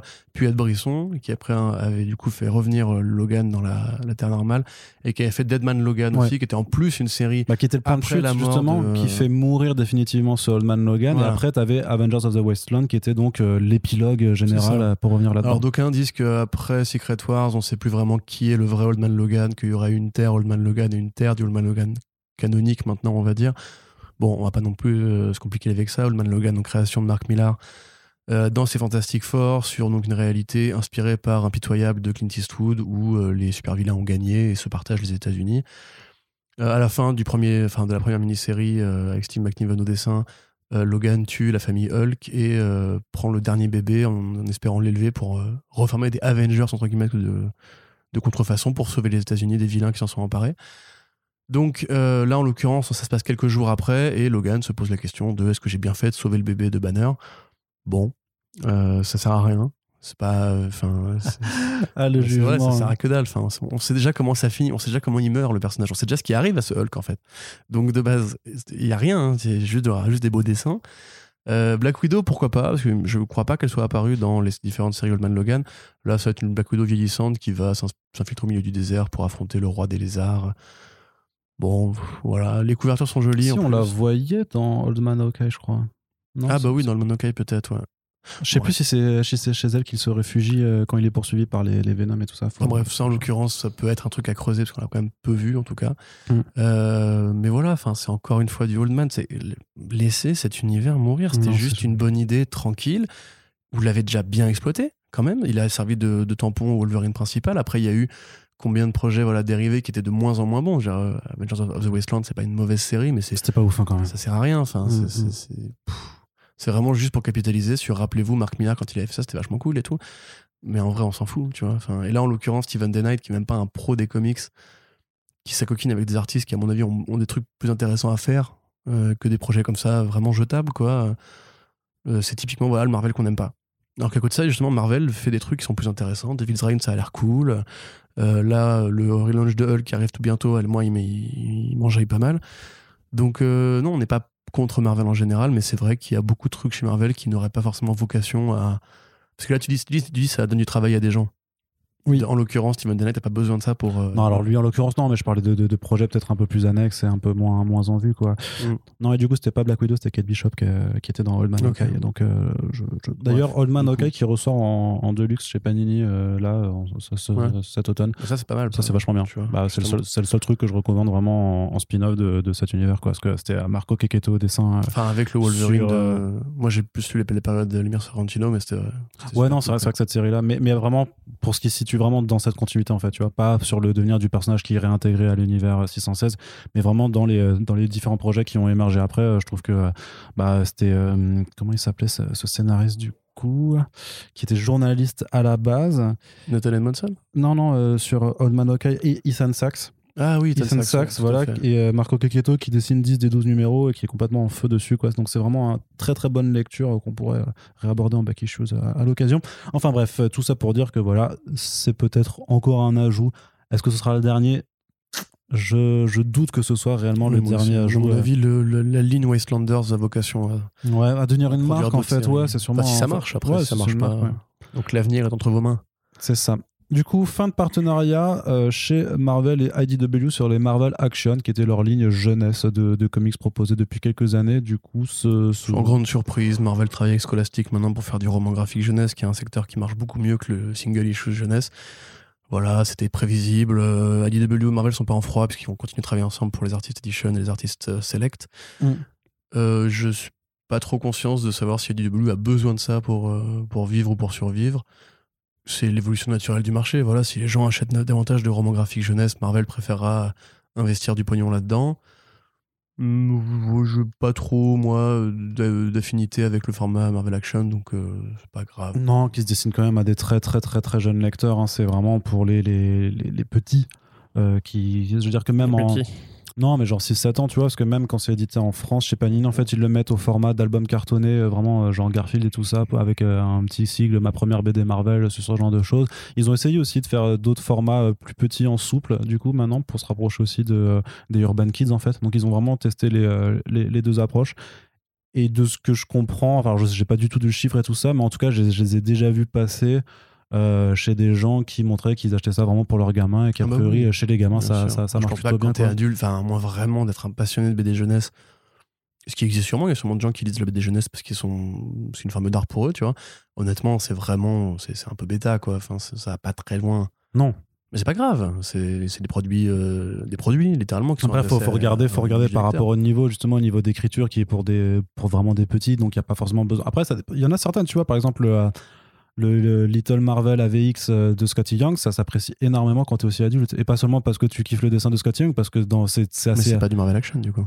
Bah, c'est pas du Marvel Action, mais ils l'ont aussi édité en VF dans, dans ce format Ah, de oui, grande oui. BD tu vois. moi je voulais dire, c'est bon après, je, je sais que c'est un truc qui n'est pas très pas très bien de dire, mais je pense qu'on infantilise trop justement, euh, enfin qu'on qu'on prend trop en fait les gamins pour euh, pour des imbéciles. Quand on était gamin, nous, on a vu des œuvres euh, perméables à un public adulte, les Pixar par exemple, et ça insultait pas l'intelligence des enfants. Non, mais t'as aussi lu des trucs qui étaient destinés aux tout petits et que tu clairement vois, tes parents par n'allaient pas te tu, tu parles piquer. souvent de Max et, et les Maxi Monstres. Oui, mais ça, c'est intemporel. ça. Mais voilà, c'est ça. C'est un truc qui est Mouli Trois Brigands. Tu vois, les Trois Brigands, c'est extraordinaire et tu peux très bien être adulte et trouver des qualités d'art artistiques ou, ou, ou poétiques dedans, tu vois. Que là, c'est vraiment de la BD qui est vraiment ciblée vers. Oui, c'est le peut-être côté, euh, plus du, c'est le côté plus produit de cible qui est. qui C'est pas à partir Mm. de 5 ans, c'est ça sert à rien de le lire une fois que vous avez 5 ans. C'est vous allez grandir trop vite et ça vous allez dépasser ça très vite. Ok. Enfin voilà, donc c'est juste une étape de plus dans l'évolution du secteur américain. Et on va Eh oui. conclure avec Marvel pour l'annonce d'une nouvelle, euh, ce que j'appelle un- une série nostalgique, euh, puisque tu connais les titres Symbiote Spider-Man qui euh, reviennent à l'époque où Peter Parker portait le costume noir récupéré après Secret Wars, et donc avant qu'il ne se rende compte qu'il s'agit d'un organisme vivant. Et donc il profite tout simplement bah, de la force un petit peu supplémentaire euh, qu'il a la vie des Greg Land. dans, dans, là-dedans, eh bien, on va revenir dans une autre époque euh, très prochainement. On va revenir à l'époque où euh, Ben Reilly était euh, le Spider, était Spider-Man, euh, avec une nouvelle série qui s'appelle tout simplement bah, Ben Reilly Spider-Man. Euh, grosso modo, le projet, c'est vraiment vu que Ben Reilly est remis en avant euh, après le run de, Nick Spencer sur euh, tout ce qui s'appelle là, Spider-Man Beyond, qui a toujours pas commencé à apparaître, mais qui va arriver euh, très prochainement à l'heure où on enregistre ce podcast. Ben, euh, voilà, l'attention est mise sur Ben Reilly et donc on retourne euh, à l'époque, en fait, c'était dans les années 90, donc en 1996, où euh, à l'époque on pensait euh, que Ben Reilly était le vrai Peter Parker. Et donc, euh, décidé de reprendre le costume euh, de Spider-Man après avoir mis de côté ses aspirations euh, super-héroïques. Et donc, c'est euh, J.M. DeMatteis, auteur notamment du célèbre La dernière chasse de Craven, qui va prendre les commandes du scénario de cette série avec le très bon David Baldeón au dessin, qui avait dessiné Domino avec Guy Simon ou la série X Factor. Donc, très très chouette artiste espagnol. En plus, très très chouette personnalité également. Par contre, je t'avoue que j'ai du mal à voir qu'est-ce qu'il y a d'intéressant à raconter sur le Ben Reilly de cette époque, sachant qu'aujourd'hui on sait que de toute façon, au final, bah, Ben Reilly c'était bien un clone. Quoi. Bah ouais. Après, il y a, y peut-être des zones Il y a rien d'ombre il y a- il y a- il y a peut-être des zones d'ombre à explorer. Je sais, je- mais, oui, mais- les, oui, les zones d'ombre. oui, après, ça, ça, ça- ça reste complètement dans l'exploit des années 90 Voilà. euh, qui, qui est là, on est en plein dedans complètement. qui, qui- qui devient un peu, un peu envahissante. Oui, mais à, tous les, mais, à, intrusif, je mais à trouve. tout- mais à tous les esprits. Enfin, il n'y a pas que Marvel qui fait ça. Dans, du coup, là, c'est vraiment dans toutes les sphères culturelles. Oui, tu, reviens comme les années 80, hein. il y a encore 5 Mm. ans, Stranger Things ça, et voilà. compagnie, tu vois, c'est C'est trop bizarre ce, c'est- côté c'est- cyclique oui, euh, des c'est choses. dingue. Est-ce que c'était le cas avant Tu vois, je, Je pense que oui. hein. c'était dans les années 80, il y avait beaucoup un- une nostalgie des années 40, tu sais, avec euh, American Graffiti, Grease Mm. et compagnie, le rockabilly et tout. Mais là, franchement, les années 90, est-ce qu'on a envie de s'en souvenir? Tu vois, est-ce qu'on a envie de se souvenir Bah de toi non, mais la génération juste euh, avant, oui en fait, parce que c'est celle qui a grandi. euh, et moi qui- aussi, j'ai grandi dans les années 90. Ouais, mais oui, mais pas. T'as pas été ado, pas je veux dire. c'est vrai. Voilà, t'as pas- connu la Game Boy, j'ai connu Friends et que j'ai connu euh, T'es pas devenu l'adulte. T'es pas venu. Pas devenu de l'adulte vraiment que tu es aujourd'hui par les années 90, mais plus par les années 2000, parce que c'est là où t'avais, t'as été ado, c'est là où quand même où euh, même culturellement et tout ça, tu t'es. euh, Ouais, avec une nuance près, c'est que je dirais que j'ai pas consommé les BD de cette époque-là précisément. Aussi, Par hein. contre, la culture de cette époque-là, je la connais par cœur. Enfin, je, hmm. Si, j'ai grandi avec les VHS de Van Damme, j'ai grandi avec euh, l'esprit absolument. J'ai grandi avec Barbouilleur, avec, Barba- avec Pamela Anderson, tu vois. C'est- Mm. J'ai connu, une adaptation de comics d'ailleurs, j'ai connu ce côté vraiment euh, très cheesy, très consumériste.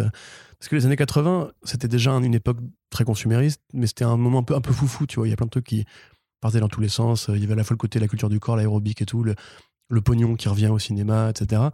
Mais les années 90, c'est- tout était standardisé et vraiment tout était produit, la Batmania, la Tortue, la, la Turtlemania et tout. Enfin, tout était vraiment juste là pour euh, faire du fric à fond, quoi.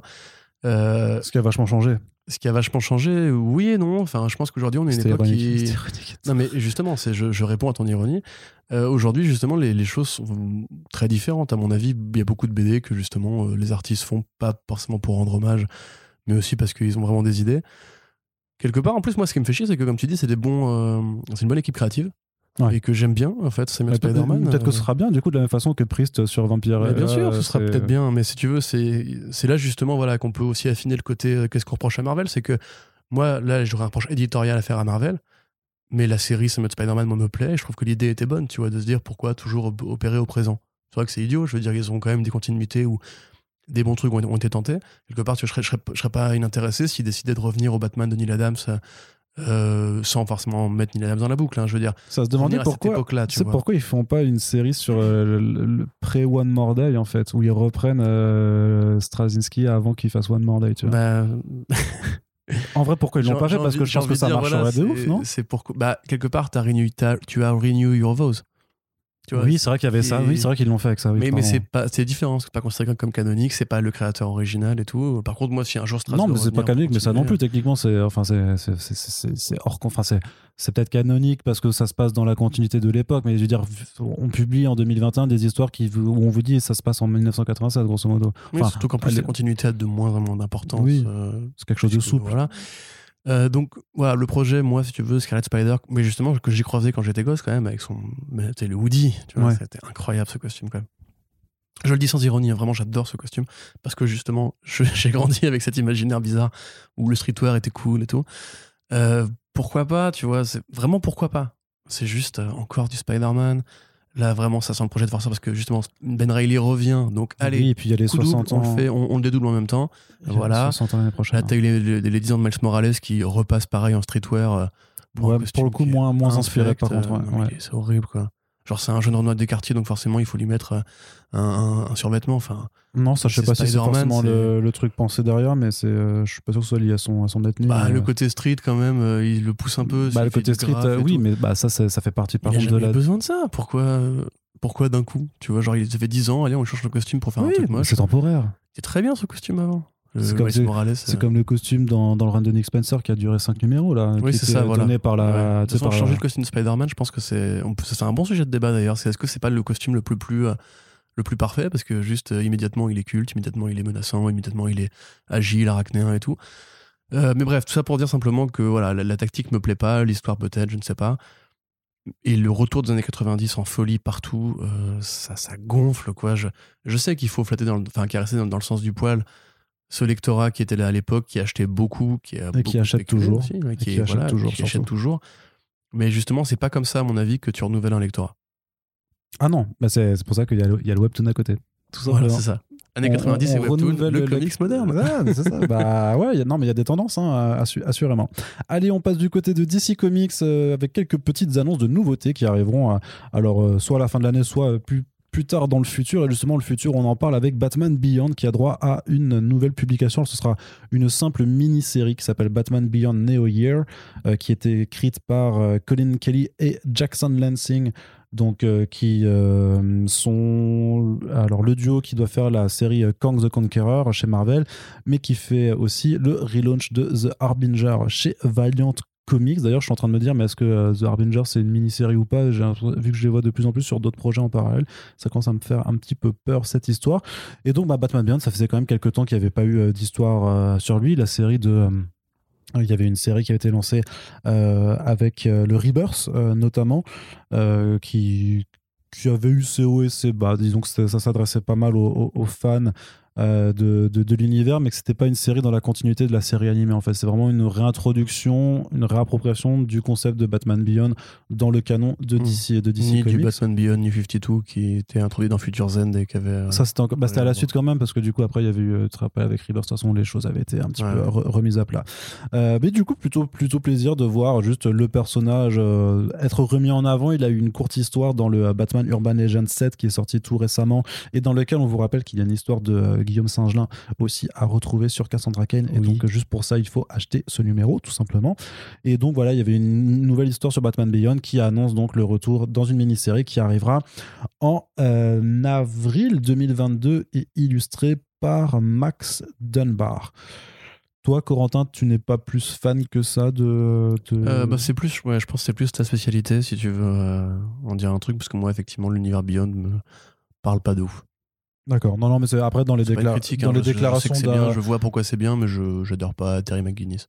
Bah après, après j'ai l'impression que c'est pas que c'est une série qui est un peu euh, Neo Year, qui est ça fait un Neo, c'était l'anagramme de One, donc c'est un peu le Ouais, Year, Year One. One, euh, c'est un peu le Year bon- c'est un peu le Year One de, de, de Batman Beyond en fait, euh, clairement, puisque euh, c'est alors.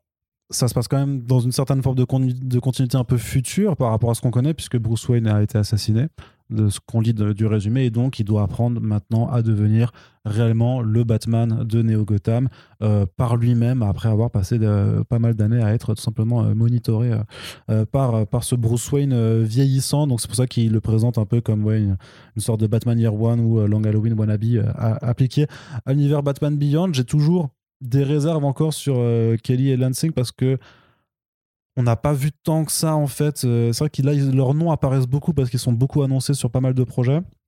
On n'a pas encore pu voir beaucoup de, forcément de, ce qu'ils étaient capables de faire sur le registre super héroïque euh, et avec des, projets plutôt plutôt importants. Donc, il faudra aller lire euh, The Harbinger, Kang et tout ça avant. Et d'ailleurs, et cette courte histoire hein, que que j'ai pas encore lue non plus dans le Urban Legend 7. Mais sur le principe, c'est vrai que moi j'aime bien Batman Beyond. Un petit shot de temps en temps, ça, ça me va en fait. Euh, j'ai pas. Je trouve que la meilleure époque, c'était quand même quand c'était le titre Digital First, Batman Beyond 2.0, qui était vraiment dans la continuité de la série animée, qui était écrite. euh, alors il y avait Kylie Higgins notamment qui avait, qui avait repris pas mal les choses, qui avait fait notamment un arc. euh, qui faisait vraiment le lien avec le, le- le film animé Return of the Joker, qui était ultra sombre. On apprenait ce qui s'était passé entre Bruce et Barbara et, Dick et tout ça. Enfin, je trouvais que C'est c'était vraiment une des raisons pour lesquelles j'ai du mal avec cet univers. Moi. Ah bah, ouais, mais après c'est vrai que c'est très bresson, hein, mais euh, moi j'aime bien, j'aime bien ce côté un petit peu désespéré qu'il y a de, de- ce côté-là. Et euh, voilà, enfin c'était vraiment une très très bonne suite de, euh, pas mal de concepts de, la série animée. Après, la série plus canonique avec Rebirth et tout ça, c'était c'était vraiment bien pour le fan service. C'est vrai que c'était pas non plus ultra incroyable dans dans la façon dont ça voulait réintroduire certains personnages cultes et tout ça. Donc, je suis quand même curieux de voir ce que, ce que les deux vont faire. Mais effectivement, ça m'a pas l'air d'être non plus le truc le plus ambitieux euh, à venir chez DC Comics. Au contraire euh, de ce titre, par contre, qui était annoncé, euh, qui s'appelle Swamp Thing Green Hell, donc une mini-série à venir dans le DC Black Label avec ni plus ni moins que Jeff Lemire à l'écriture et Doug Manke au dessin. Alors Doug Manke, on aime ou on n'aime pas, mais voilà, donc c'est ça le l'un des deux ou trois autres projets que Jeff Lemire avait teasé pour le DC Black Label. Et honnêtement, bah, quand on a vu Jeff Lemire euh, sur Animal Man, quand, il quand justement quand il collaborait avec Scott Snyder sur le, le, le diptyque euh, Swamp Thing Animal Man, euh, quand on connaît Jeff Lemire de toute façon en général, on a envie de dire mais Jeff Lemire sur Swamp Thing, est-ce que c'est pas un peu le feu quand on l'a attendu quand même. C'est quand même le méga feu cette On histoire. attendu depuis longtemps. Quelque part, il y avait déjà peut-être des. Enfin, tu sais, dans le côté, moi, ça m'est- ça m'effraie quand j'avais lu Family Tree, justement, je m'étais dit, tiens, c'est rigolo, il, il pourrait faire du Swamp Thing avec justement cette même thématique de la. Parce que c'est un truc qui est commun à toute sa bibliographie. euh, De la famille, euh, en déroute, euh, du côté le père, du côté la mère, du côté le- l'enfant, etc. Avec un thème végétal qui, du coup, me fait. À l'époque, je, je m'étais dit, c'est un peu son Swamp Thing de Brian Kevogan à lui. Ouais. Euh, et en fait, maintenant, il va refaire du Swamp Thing, mais pas du tout dans ce côté familial. Pas du tout dans ce côté euh, le père, le, foyer euh, brisé, l'amorosité dysfonctionnelle euh, du quotidien et tout. Mais beaucoup plus dans un truc qui, qui ressemble à ce qu'avait fait Ramvi, c'est-à-dire bah, l'humanité a détruit la nature. Ça y est, c'est fait. On reste quelques villes, quelques, civilisations qui surnagent littéralement au-dessus de, au-dessus de l'eau amenée par la fonte des glaces. Et bah, les différents parlements, justement, en évoquant ce qu'avait fait Scott Snyder et lui sur le Parlement du Rouge, enfin le Parlement, non, of Tree plutôt, mais Parlement of Red, Parlement of Rod, of Rot, pardon. Donc les différentes entités qui représentent à la fois le vivant végétal, le vivant organique et la mort vont La se- nécrose. la nécrose vont se dire, hé, il y en a marre maintenant des humains, ils vont vraiment tout flinguer si on continue à les laisser faire. Donc viens, on leur envoie un golem et ce golem justement, c'est un Swamp Thing.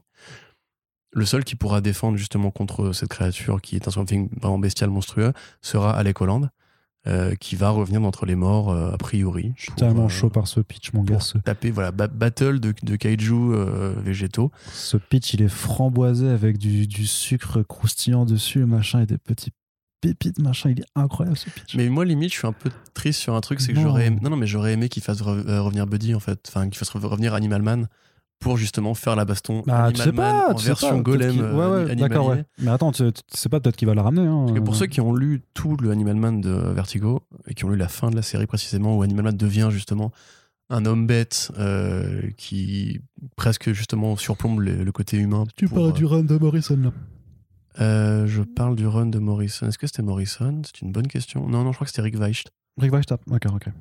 Bon, on va vérifier, mais en fait, si tu veux, t'avais eu la série de Peter Milligan. Non, non, non, non, ah non Morrison, tu parles du premier, non, non, c'était Non. longtemps après. D'accord. T'avais ok. eu le de Morrison, puis t'avais eu la série de Peter Milligan. Après, t'avais encore un autre mec qui avait récupéré pour un style beaucoup plus peint et beaucoup plus horreur, beaucoup plus psyché, beaucoup plus taré et tout, et qui se finissait vraiment très très mal avec euh, Animal Man qui vraiment en fait renonce à l'humanité pour devenir euh, Animal, tout voilà, simplement. un, un golem littéralement euh, animal. Donc moi j'aurais toujours, j'ai toujours adoré si tu veux cette, cette idée-là qui n'a jamais été réutilisée. Et j'aurais adoré voilà avoir le Swamp Thing de Brightest Day euh, qui tata- qui tatane à Animal Man vraiment euh, voilà. Bon, dans ma tête, cette série existe et ça me va très bien. Mais là, pour le coup, effectivement, voir euh, l'émir qui revient justement au Parlement, qui revient à un truc vraiment éco-responsable, entre guillemets, avec euh, le côté, bah, Swamp Thing, ça reste un héros, entre guillemets, euh, Écologie. écologiste, ouais, Mhm. tout s'appelait, enfin, écologique, ouais.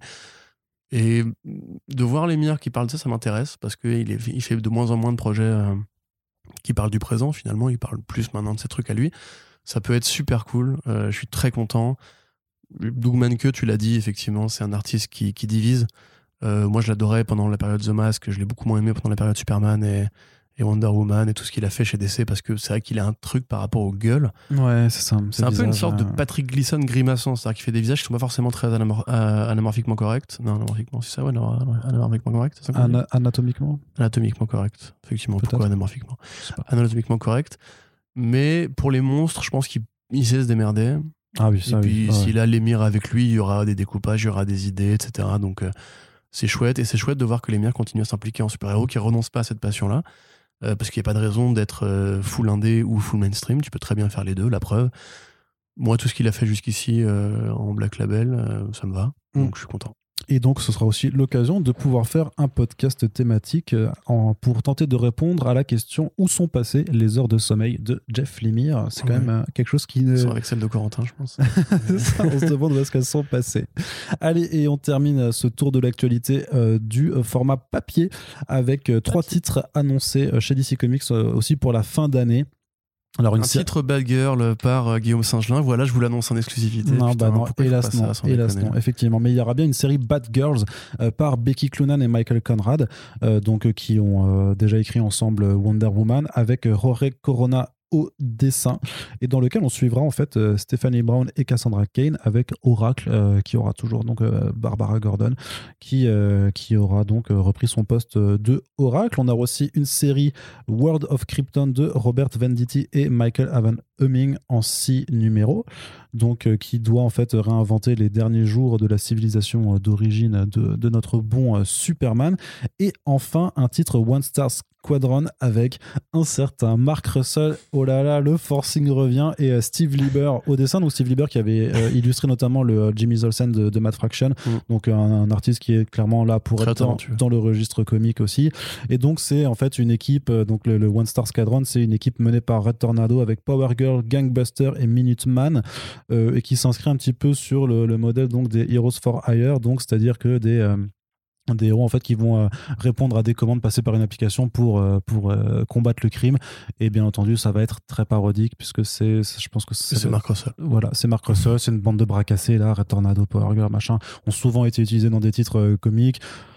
Allez, franchement, faites-nous faites-nous un petit titre à Il la faut, il faut savoir quand même, parce que c'est pas très visuel, mais Arnaud, en fait, quand il a lu le nom de Russell, il a levé le poing en l'air. C'est un vrai truc, vous l'avez pas vu, mais C'est vrai, c'est un t'as vrai, fait- tu t'en es rendu compte, t'as fait Ouais. vraiment comme ça? un vrai truc de fan. C'est beau. fan, non, mais fais- fais- fais-nous un GLA Ibis, quoi. C'est tout ce Mais que bien sûr, quoi. évidemment, C'est- ça qu'on je- veut, bordel. Je suis plutôt chaud quand même pour, pour tout ça. euh, Ouais, Coco. carrément. Bah, pour pas Bad Girls, un peu moins, parce qu'il n'y a Ouais. pas Guillaume Saint-Gelin, mais. euh, non, mais franchement, le, son passage dans, Batman Legends, euh, moi, ça m'a donné envie, encore une fois, d'une suite à l'Obaloka ou, ou voilà, d'une petite héroïne par Guillaume Saint-Gelin. Enfin, faites-le, bordel de merde. Hein, le talent, il est là, il est en France, monsieur. Mais euh, non, sinon, ouais, c'est cool. Clunan, euh, c'est une bonne scénariste. Euh, C'était elle qui avait fait le Punisher avec Steve Dillon, je crois. Yes. Ouais, qui était vraiment pas mal. Donc euh, cool, effectivement, ça me fait penser un petit peu à la série Birds of Prey de la période DCU, tu sais, où euh, ils avaient essayé de recréer une équipe euh, Ouais. voilà, de, de nana un petit peu inspirée par la Bad Girls de, Burn- de Burnside, de Burnside, pardon. Bon, World of, World of Krypton, beaucoup moins chaud, hein, je pense que tout a déjà été dit. Là, ils vont essayer de vraiment axer encore une fois l'angle éco écologique de, euh, de Krypton. C'est pourquoi, C'est ils, ont- c'est pourquoi ils départ, font c'est ça alors que Krypton était annulé de toute façon depuis euh, deux ans. Là, donc, euh, Bah parce que à mon avis c'est devenu euh, regarde justement ce qu'a fait euh, Russell encore une fois dans Second Coming le one shot justement où il y avait la parodie de Krypton qui s'appelait Zircon, je crois. Enfin, Mm. où tout est en cristal et il disait ah, tout est en. Ouais, c'est c'est c'est- c'est c'est le premier numéro de la deuxième c'est émission. ça, voilà, où il commence à comprendre qu'en fait Krypton c'est pas juste hein, une sorte de tragédie grecque ou de Atlantide, mais qu'il y a bien un propos à décocher dans, dans ce côté en fait un scientifique a essayé d'alerter les gens que le truc allait qu'on est tous crevés et personne l'a écouté mais je me demande ce que ça qu'est-ce que ça fait penser ça c'est bizarre ça. ça existe pas dans la vraie vie on écoute les scientifiques nous bordel de merde Bah oui.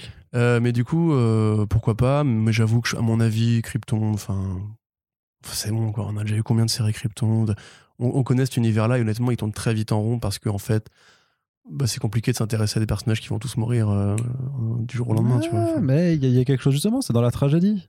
Tu le sais bien, quand tu, quand tu vas voir une tragédie grecque, tu sais bien que ça va mal se finir, Mais oui. mais tu vas pour le voyage. tu sais que Deep, il a baisé pour les- sa mère, mais tu, tu restes quand même tout le long pour savoir comment il l'a fait, tu vois. Ça. Pourquoi?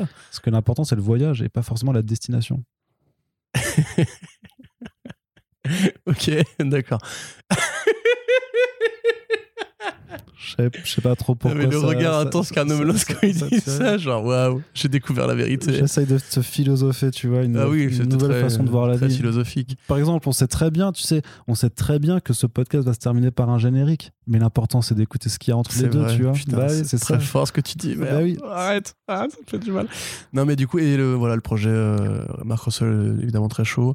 Encore que on pourrait trouver que c'est un peu facile, ce côté, voilà, maintenant il faut payer pour, euh, avec une appli pour avoir des justiciers. Mais en même temps, quand tu vois que la police nationale répond plus facilement euh, aux meufs qui parlent de leur harceleur sur Twitter que euh, en prenant les plaintes dans les commissariats, tu te dis qu'effectivement les réseaux sociaux et les applications permettent de faciliter le travail de la justice. Euh, par contre, je propose sur, sur l'uberisation, enfin ça va, c'est du déjà vu. Ok, il faut payer des justiciers. Ouais, mais ça va être marrant, va, ça va être marrant. quoi. Ça va être marrant. Ça va être marrant. Non, mais toujours, ça va être très bien. Enfin, Mark Russell, Steve Lieber, moi, Steve Lieber, ouais, non, en vrai, euh, Eisner Award euh, nominated l'année prochaine, je vous l'annonce. Exactement. Allez. Pareil, hein, lui, au niveau heure de sommeil. euh, Ouais ça, ouais, ça va, ça va. Effectivement, il dort pas des masses non plus, effectivement. Allez, du coup, on a terminé avec la partie comics. On aura une partie télévisée à aborder avec notamment pas mal de bandes annonces qui sont sorties et un tout petit encart sur le cinéma à la toute fin de ce podcast. Alors, on va commencer tout de suite hein, sur la télé avec une annonce incroyable euh, du jamais vu, de l'inédit. On ne s'en doutait pas du tout. Un second spin-off à The Batman euh, sur le pingouin est en développement pour HBO Max. Corentin, est-ce qu'on n'essaierait pas un petit peu de trop tirer sur la corde d'un projet qui, a priori, euh, enfin, qui n'est toujours pas sorti, mais sur lequel, a priori, euh, Warner compte euh, beaucoup? Ouais, c'est ça. C'est un petit peu comme quand. euh, Après, c'est peut-être. Comme quand c'était quel studio? Bah, Le mec qui ont fait Power Rangers, le film, disait on va faire une, six films derrière, un spin-off sur machin, le Ranger blanc. Après, ils ont l'air d'y croire et enfin peut-être que c'est un bon signal pour dire qu'en fait, euh, si, le, si le- si le studio est aussi confiant, c'est parce que on leur a dit votre produit c'est de la bombe bébé, allez-y, envoyez les spin-offs. À mon- T'as pas tort, on peut se dire ça. C'est vrai, mais à mon avis, c'est pas comme ça qu'ils réfléchissent. Je pense juste qu'en fait, ils, ils sont dans une logique de, de capitalisation de franchise, à fond les ballons. T'as qu'à voir, euh, regarde Dune, la série, elle a été annoncée, euh, pas de nouvelles. Euh, là, la série Peacemaker, bon, voilà, en l'occurrence, elle va se faire celle-ci. Ah bah oui, Même bah, la série The Batman, pour l'instant, c'est au point mort, ça n'avance pas. Même Reeves non, n'a pas on n'entend pas de nouvelles, ça veut pas dire que ça n'avance pas, c'est juste qu'on n'en entend plus parler, mais les choses se font. Regarde, Bah, ils ont viré le showrunner quand même, donc on peut quand Ils même l'ont remplacé. se penser. Oui, non, mais après combien de temps de travail, tu vois Donc on- pendant un an, ils ont bossé, ça n'a pas avancé. Ouais, mais vois. regarde, genre, on va en reparler juste après, Making of Atlantis, on a eu très très peu d'informations, euh, constant développement, et au final, Et le, trailer même- arrive et ça sort le mois prochain. Et même Donc Hit bon. Monkey, hein, quelque part. Hmm. euh, même Hit Monkey. euh, Ouais, c'est ça, voilà. Non, mais je suis d'accord avec toi, si tu veux. C'est juste, euh, à mon avis, là, Warner Bros, enfin Warner Media, ils sont dans l'idée, il faut qu'on alimente euh, la plateforme HBO Max. On a des franchises qui sont fortes. Batman, c'est fort. On va pas faire une série sur le Batfleck. Euh, donc tout ce qu'on peut tirer, vraiment comme voilà, comme Dark Universe, comme tous ces projets où les mecs ils se disent, euh, alors ça, ça, ça, ça va péter, c'est sûr. Dark Universe. Euh, et il faut absolument qu'on soit partout avec ce projet-là, tu vois. Donc, moi, à mon avis, il n'y a pas forcément de, de rapport de confiance à entretenir avec ça. Je pense que oui, si, il faut qu'on à Matrix, parce qu'il le laisse travailler dans son coin sans lui imposer de, de trucs particuliers et tout. Mais euh, je vois plus ça comme un, emballement un peu trop soudain. Euh, beaucoup de bœufs devant une charrue qui n'a pas encore euh, commencé à rouler. Euh, Désolé, parce que tu as dit beaucoup de bœufs devant une charrue et du coup j'ai un- une montagne de bœufs exactement. Devant la charrue. Devant la charrue, j'ai dit, il faut Voilà. la mettre sur la charrue pour la transporter parce que sinon, effectivement, tu vas pas très loin. Euh, tu vois, celle-là, c'est une bonne vanne, Arnaud. Voilà. dans Ça la note, celle-là. Tu vois, tu vois, j'ai eu, une, réto- j'ai eu une réflexion intéressante et une bonne vanne. Qu'est-ce que c'est que ce podcast c'est vrai t'as Waouh, changé, mec. c'est le Arnaud nouveau, quoi. C'est, c'est ouf. C'est le néo-year de Arnaud. Ouais, allez. Donc, euh, c'est cool. Mais pourquoi Et surtout, comment? Puisque est-ce que euh, les origines du pingouin à Gotham City en série télé, moi, ça m'évoque une autre série télé. Je suis encore un peu là, tu vois. Ouais. Euh, ça peut être super cool, vraiment, parce que le côté avoir une série sur les flics et avoir une série sur les gangsters, c'est peut-être la meilleure idée que. Ah, ouais, jamais ouais, ouais, ouais, ouais. Parce qu'a priori, la série Gotham, c'est En Gotham diptyque, ouais, comme ça, enfin, franchement, Gotham sur le Jim, Jim Gordon. Et après, Ça- on fait un crossover. Tout à fait. En plus, un acteur de série télé, Jeffrey Wright en plus, donc il pourrait très bien, enfin, qui a fait beaucoup de séries télé, donc il pourrait très bien faire les deux. Mais ils ont viré euh, Terrence Winter, qui est le mec qui a fait Bordeaux Empire, qui est littéralement une série sur les, les flics et les voyous. Enfin, il s'est barré. Euh, oui, enfin, directeur Mm. créatif, tu sais ce que ça veut dire. En gros, c'était. euh, On n'est pas content. voilà. Mais je m'en allais, bah, la partie là-bas. Tu vois, c'est voilà. Donc, je sais pas trop comment ils vont organiser ça. Le mec qui, qui sont pris pour refaire la série euh, après son départ, c'est pas un gars qui est aussi coté au niveau HBO et compagnie. Ouais, mais c'est quand même le mec qui est derrière euh, Mary of Easton qui vient de remporter euh, la blinde de- d'Emmy Awards. si oui, mais les Emmy. Awards de cette année, euh, si je puis me permettre. Euh, On a vision 22 nominations. un peu Non, mais trop. 22 nominations et euh, deux, deux, euh, deux sur des trucs techniques. Et euh, pour le reste, Oui, ça a non, été. euh, sûr, voilà, je- donc je, euh, je je blague, euh, volontiers. Ils ont quand même pris un mec qui, qui Oui, vient de oui, non, gagner sûr, 5 mais Emmy. si tu veux, c'est euh, compliqué en fait de, s'emballer parce, parce que justement, comment dire, on n'a pas vu le film. Euh, moi, je connais pas les projets de ces mecs-là. Là, pareil, la série euh, Pingouin, euh, on a. Qu'est-ce qu'il y a? Non, mais quand tu dis la série Pingouin, du coup, j'ai une série sur un vrai pingouin. Ouais, bah ouais. Et ça n'a aucun sens. Spin-off de Pupiou et Molang. et, euh, C'est ça, là. Pi- euh, Une série Pingu comme ça. mais sais pas. Pingu, putain, voilà. Dans, dans Gotham City. Voilà. Quel Ouais, une série Pingu, Il se fait taper tout le temps parce que c'est un pingouin, quoi. Qu'est-ce que je vais faire? Mais bref, la, la scénariste euh, ou le scénariste qui a été euh, appointé, on l'avait euh, on l'avait nommé justement, Ouais. qui n'était pas quelqu'un qui avait fait justement énormément de projets euh, de, de, de haute volée. Après, voilà, moi je te dis, le, concept me plaît. effectivement, je suis très chaud pour qu'on développe l'univers de Batman en série télé avec de la qualité. Parce que jusqu'ici, on a quand même eu beaucoup de mauvaises séries Batman. Alors que je pense que c'est facile de faire une bonne série Batman. Il y a beaucoup de grands runs de Batman. C'est que nous, on a toujours l'image justement des volumes autocontenus, euh, Cult, DKR, Long Halloween, etc. Qui sont des trucs avec un début, une fin et qui peuvent tenir en film. C'est souvent ce qui a été le cas dans les adaptations. Mais on a oublié quand même que Batman, il y a plein de grands runs super intéressants qui marchent en sérial. Moi, je verrais très bien une saison de Nightfall, tu vois, en série télé. Vraiment, il y a moyen de se marrer. C'est vraiment du très bon narratif, Nightfall en plus. À des fins, le début, hein, la- l'introduction de, de Bane, hein, je veux dire, pas tout ce qui vient après. Mais voilà, il y a quand même matière à faire une bonne série télé. Ça coûte pas si cher que ça, à mon avis. Et jusqu'ici, bah, on a eu Gotham et Titans. Donc, euh, c'est quand même compliqué d'y croire euh, aujourd'hui chez Warner Bros. Après, voilà, Après, c'est un- un bon un- est à la tête du truc. Ouais, et puis c'est un début de développement assez embryonnaire, donc à voir déjà si ça passe juste l'étape fatidique du pilote, euh, ou si comme pour Powerpuff, ça va, ça va repartir à l'envoyer après, Mm. quoi, tu vois. T'as trouvé le scénariste, du coup? La scénariste, La euh, scénariste. effectivement, qui est Lorraine Lefranc. Qui a fait Agents of Shield, Voilà. Chuck Voilà. et Hemlock Grove, Voilà. qui effectivement ne c'est pas le Alors, meilleur. Chuck, pas a priori, c'est pas trop mal, mais Hemlock Grove, euh, espèce de faux Twilight pourri sur Netflix, là. Mais. Ouais. Un peu mais. Un peu vindicatif, le Corentin, comme toujours. Mais justement, tu vas nous reparler de Netflix, puisque Oui. c'est le Grendel de Matt Wagner qui, a priori, est en chemin d'adaptation. Et là, tu fais ouh là là là C'est là là ouais, je- savonneux. C'est plus que savonneux, c'est casse-gueule. C'est compliqué. C'est vraiment un truc. euh, Pourquoi? Mais parce que Grendel, euh, bon, est-ce que déjà en France, est-ce qu'on connaît Grendel? Est-ce que Moi, c'est je, édité moi, en moi, je France? connais pas Grendel. C'est édité ou pas? Je ne sais pas. Bah bravo. Bah, Acteur euh, en chef. je, je peux euh, pas avoir réponse à tout. hein. C'est vrai. Voilà. C'est vrai. Moi non plus d'ailleurs. Voilà. Du coup, je vais pas te répondre à ta question.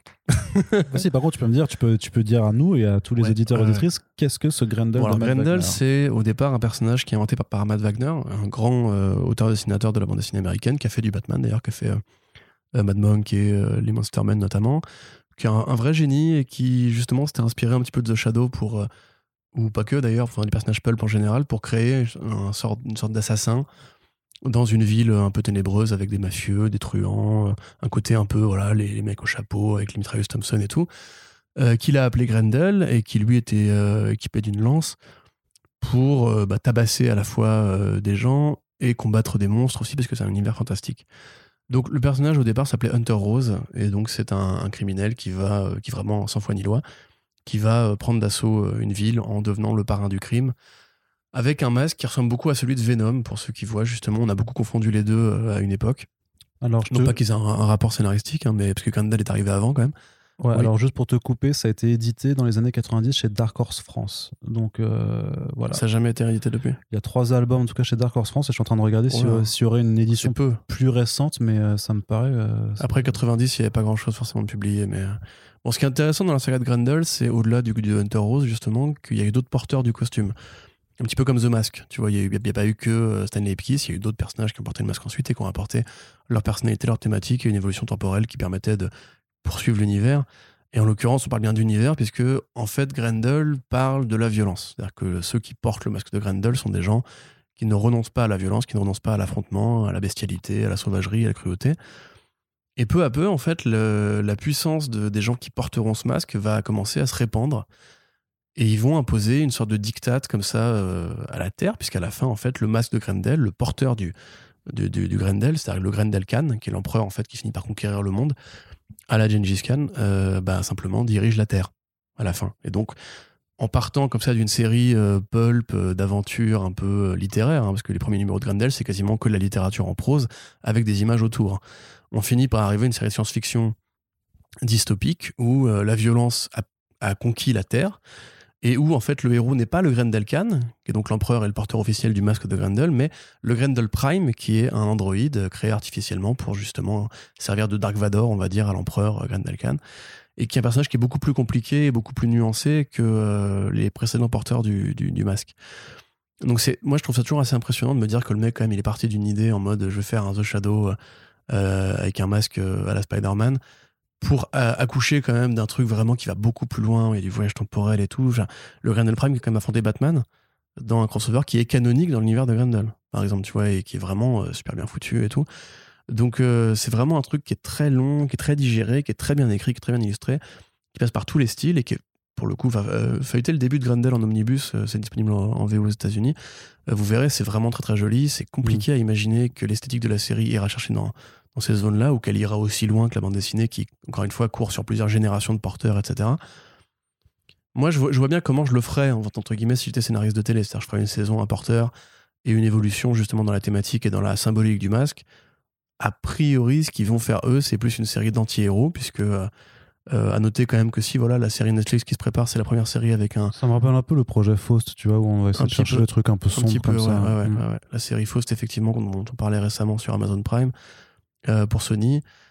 Euh, ou juste pour Sony d'ailleurs, je sais pas pourquoi j'ai dit Amazon, Prime. Mais attends, du coup, j'ai perdu mon idée. Désolé. Non, voilà, ça, le, le- ce sera quand même la, première série de super-héros avec un acteur musulman dans le rôle principal. Pourquoi pas Matt Wagner a l'air content. Il a dit, moi, je, ça me va. C'est le, le- En général, le- ça leur va quand même quand leurs projets sont adaptés. hein. Non, non, mais il a, il a pas juste dit Ou ça. Il a, optionnel. il- il a dit l'acteur qu'ils ont choisi, c'est vraiment ce que j'imaginais pour Hunter Rose. Et ça fait des années que je réfléchissais à une adaptation.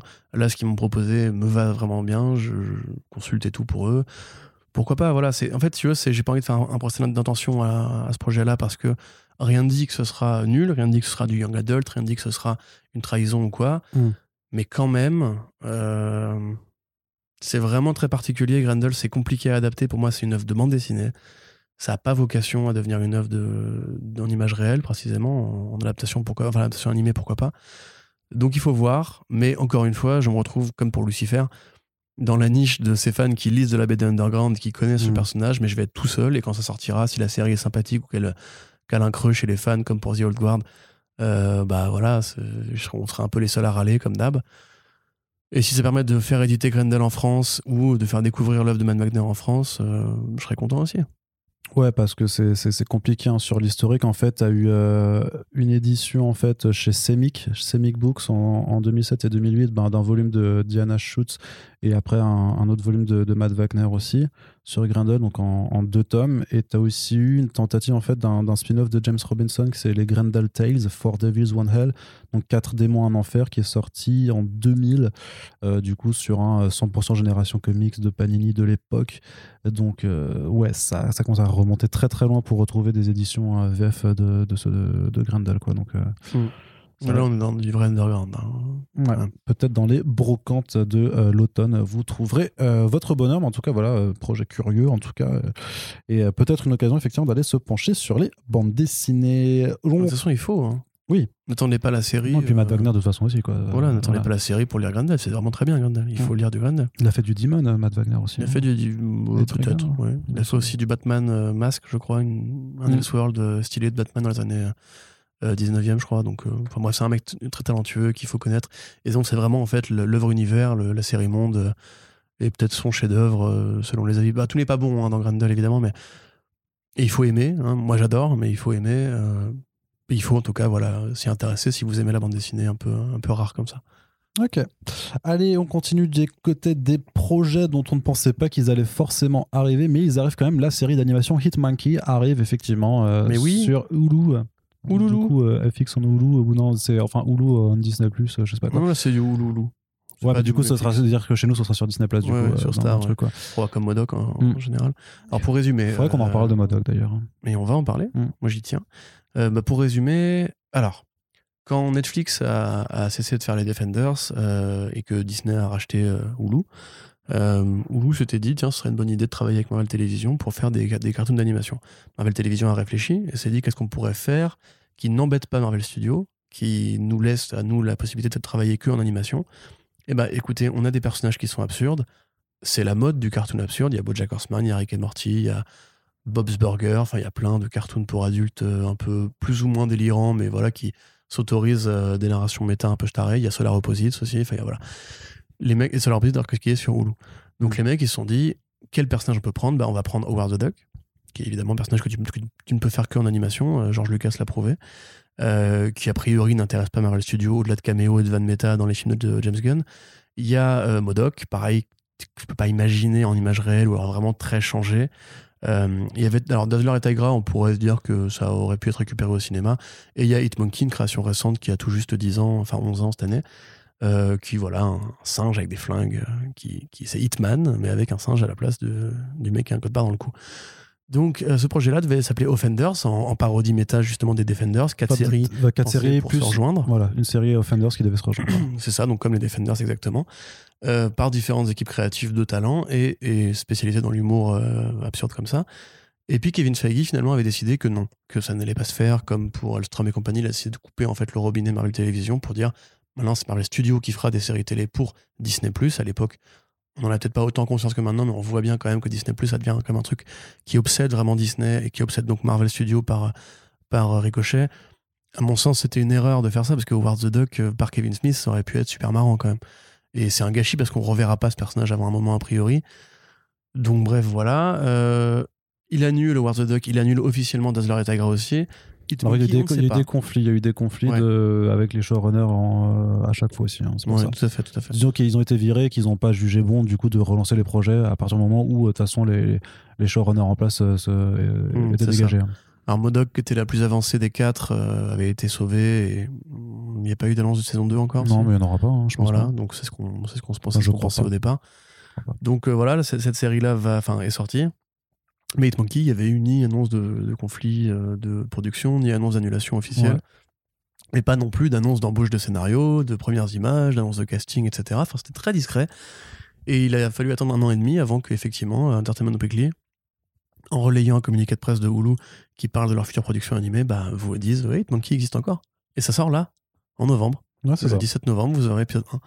Et t'as envie de dire, ok, c'est super bizarre. C'est vraiment. euh, soit vraiment Disney ne compte pas donner suite à ces projets-là et donc non, ne communique pas dessus pour euh, Ah, les laisser peu- crever. C'est ça, c'est un peu comme Alstrom quoi. Ils ont, Ouais, c'est ça. ils ouais. ont rien fait dessus. Je pense qu'ils y croient pas euh, eux-mêmes en fait. Et, et bon, moi c'est dommage parce que alors, bon, la série serait peut-être bien ou pas bien, mais c'est vrai que ces personnages-là, euh, c'est un pan de Marvel, le Marvel absurde qui est, qui est intéressant. Voilà, pour penser à Spider Cochon, penser à Spider Gwen, penser, enfin Spider Gwen qui est pas que absurde, hein, mais penser à tout ce côté un petit peu méta et bizarre que la, bande dessinée peut s'autoriser à faire. Hitmonkey, donc c'est un singe qui, euh, un singe guerrier, qui euh, va tomber sur un tueur à gages qui est mourant, ils vont se parler, ils vont furtivement devenir potes, le singe va essayer de le sauver, il ne va pas y arriver, et donc il va décider d'aller venger euh, le tueur à gages en prenant ses flingues, son costume, ses lunettes de tueur à gages, et aussi l'hologramme du tueur à gages qui a réussi à, un peu comme dans, euh, Et, euh, merde, aide-moi, la série de Anaka 2000 là récemment avec la bagnole. euh, Yes, je, je la vois Voilà, euh, avec Brian Hill à, oui, à l'écriture à et Priscilla Petritz au Merde, dessin. Et c'est adapté en film et j'ai pas le titre. voilà, c'est terrible parce que je me rappelle de tout sauf de ça. Bref, et donc voilà, donc il y a un hologramme euh, de, du tueur à gages qui accompagne le singe et qui a priori sera le seul personnage qui, qui parlera dans la série, enfin, à part les vilains. Donc euh, bon, en l'occurrence, je sais pas si ça a vocation à tenir plusieurs saisons. hein. C'est un, un singe qui tue des gens avec un costume de Chariot, c'est. chariot, c'est ça, voilà, avec un costume de, de super de super assassin. Bon, évidemment, Ça le concept fun, est ça fun, rigolo, ça mais même, en comics, Hitmonkey, à part euh, faire des duels avec Bullseye, il a pas fait grand chose. Mais c'est quand même cool de voir que ça, ça va sortir. Moi, quelque part, j'espère pas qu'il y aura une saison 2. par- Enfin, je, pardon, je ne crois pas qu'il y aura une saison 2 parce que Kevin Feige nous casse les couilles avec ces séries animées What If euh, qui sont quand même vachement moins, justement, à niveau par rapport à ce qui se fait aujourd'hui en dessin animé. Donc, euh, bon, bah, ça va sortir, tant mieux. Vraiment, bonne surprise euh, de savoir que ça va quand même exister. Mais moi, franchement, j'ai encore en travers de la gorge, justement, le, côté un peu dictatorial de Marvel Studios qui veut pas laisser faire des mecs qui savent faire des bonnes séries animées. Je sais pas ce que t'en penses, Arnaud. Je suis relativement d'accord avec toi. Après, je t'avoue que le dossier maintenant, enfin moi, le deuil des Offenders, je l'ai fait depuis, euh, depuis quelques années Ouais, déjà, pareil aussi. en vrai. Donc Ouais. euh, par contre, je suis juste euh, genuinement euh, et agréablement surpris que de voir que ça arrive et que ça arrive très bientôt. Donc de, de- de quand même pouvoir avoir droit au produit fini, c'est-à-dire qu'ils ont quand même fait, je sais pas, ils étaient peut-être trop avancés pour pour arrêter le truc et, et peut-être que juste d'un point de vue contrat en fait, bah, une fois que c'était engagé, il fallait il fallait la- le faire.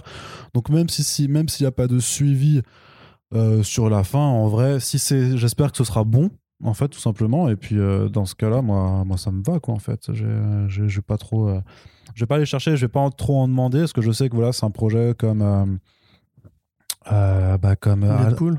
Non pas comme Deadpool mais comme Elstrom qui a pas de vocation je pense à continuer à passer cette première saison. Après si le truc en lui-même euh, il est il est bien euh, Mais pour moi, c'est quand même une erreur parce que quand tu vois justement le Harley Quinn de HBO Max, bah, ça plaît aux gens. C'est justement du cartoon adulte avec un personnage qui, a priori, bon, en l'occurrence, c'est nous Mm. au cinéma, mais a priori, a vocation à faire de l'animation parce qu'elle a un univers absurde et délirant et tout. Moi, j'ai vraiment pas fait le deuil du Deadpool de Donald Glover, par exemple. Je pense que Marvel, vraiment, voilà, euh, gagnerait à faire ça puisqu'ils le font en BD et ça marche bien. Tu vois, Ouais. Howard the Duck, Howard the Human, c'était super cool. T'as plein de BD que tu lis de chez Marvel qui sont juste débiles et rigolotes, et pourquoi ne pas en faire en cartoon, tu vois Parce que Marvel Studios, c'est marrant, ils font beaucoup de blagues, mais ils sont pas drôles en fait. hein. Les séries Marvel, les films Marvel, les séries Marvel, il y a beaucoup de vannes dedans, mais enfin, tu rigoles pas quoi. Enfin, à peine, t'esquisses un sourire en mode, Ah. mais en vrai, c'est pas des trucs très rigolos. Les, les vannes de Shang-Chi, elles sont elles la merde, elles envahissent. euh. Quand, quand le mec se met à streamer le combat quand même en mode, ouais, j'ai fait un peu de kung-fu au collège, donc je vais vous décrire le combat. T'as envie de dire, ah, ok, c'est rigolo, frère. Tu peux très bien couper cette vanne du film et il y a rien d'autre. Ça, ça- ça sert à rien vraiment de faire ça. Juste le mec qui filme en fermant sa gueule. Donc, voilà, que Kevin Feige re- refuse à, faire des vrais produits comiques de qualité, ça me, pour un mec qui aime autant mettre des vannes dans ses films, c'est une incohérence pour moi, je comprends pas. Ouais, c'est sûr. Mais justement, on va continuer de parler de comics et d'animation avec un court trailer pour. euh, alors, c'est pas forcément une mini-série d'animation, mais plutôt un ensemble de trois, trois moyens métrages, on va dire. Euh, Donc, euh, Aquaman, King of Atlantis, avec une direction cartoon très euh, Adventure Time, un esprit Ouais. Bob l'éponge aussi dans le un d'humour absurde. Euh, ça dure. le- voilà, le, le trailer qui a été montré dure très très peu de temps. Ça démarre au final très rapidement, parce que c'est en octobre aussi que ça sort, je crois, sur, sur HBO Max ou en novembre là. Mais euh, ça va Ça- ah ouais, je suis trop chaud, mais le, le côté genre ouais, je suis le roi de trucs et puis le, le- ce, ce- ce- ce silence avec les créatures bizarres aquatiques machin et qu'il n'arrive pas à s'asseoir. Mais c'est Bob, c'est tellement l'esprit Bob l'éponge pour moi, avec vraiment, c'est vraiment, il, il manque juste les bruits parce que tu sais quand dans Bob l'éponge, quand t'as Carlo ou Bob qui font un, un bid, en fait, t'as les, t'as les plans avec les poissons et quand ils clignent des yeux, ça fait un petit comme ça. Et, et c'est génial. Et ce bruitage-là, il est incroyable parce qu'il il met toute l'emphase vraiment sur la grosse gêne du silence, quoi.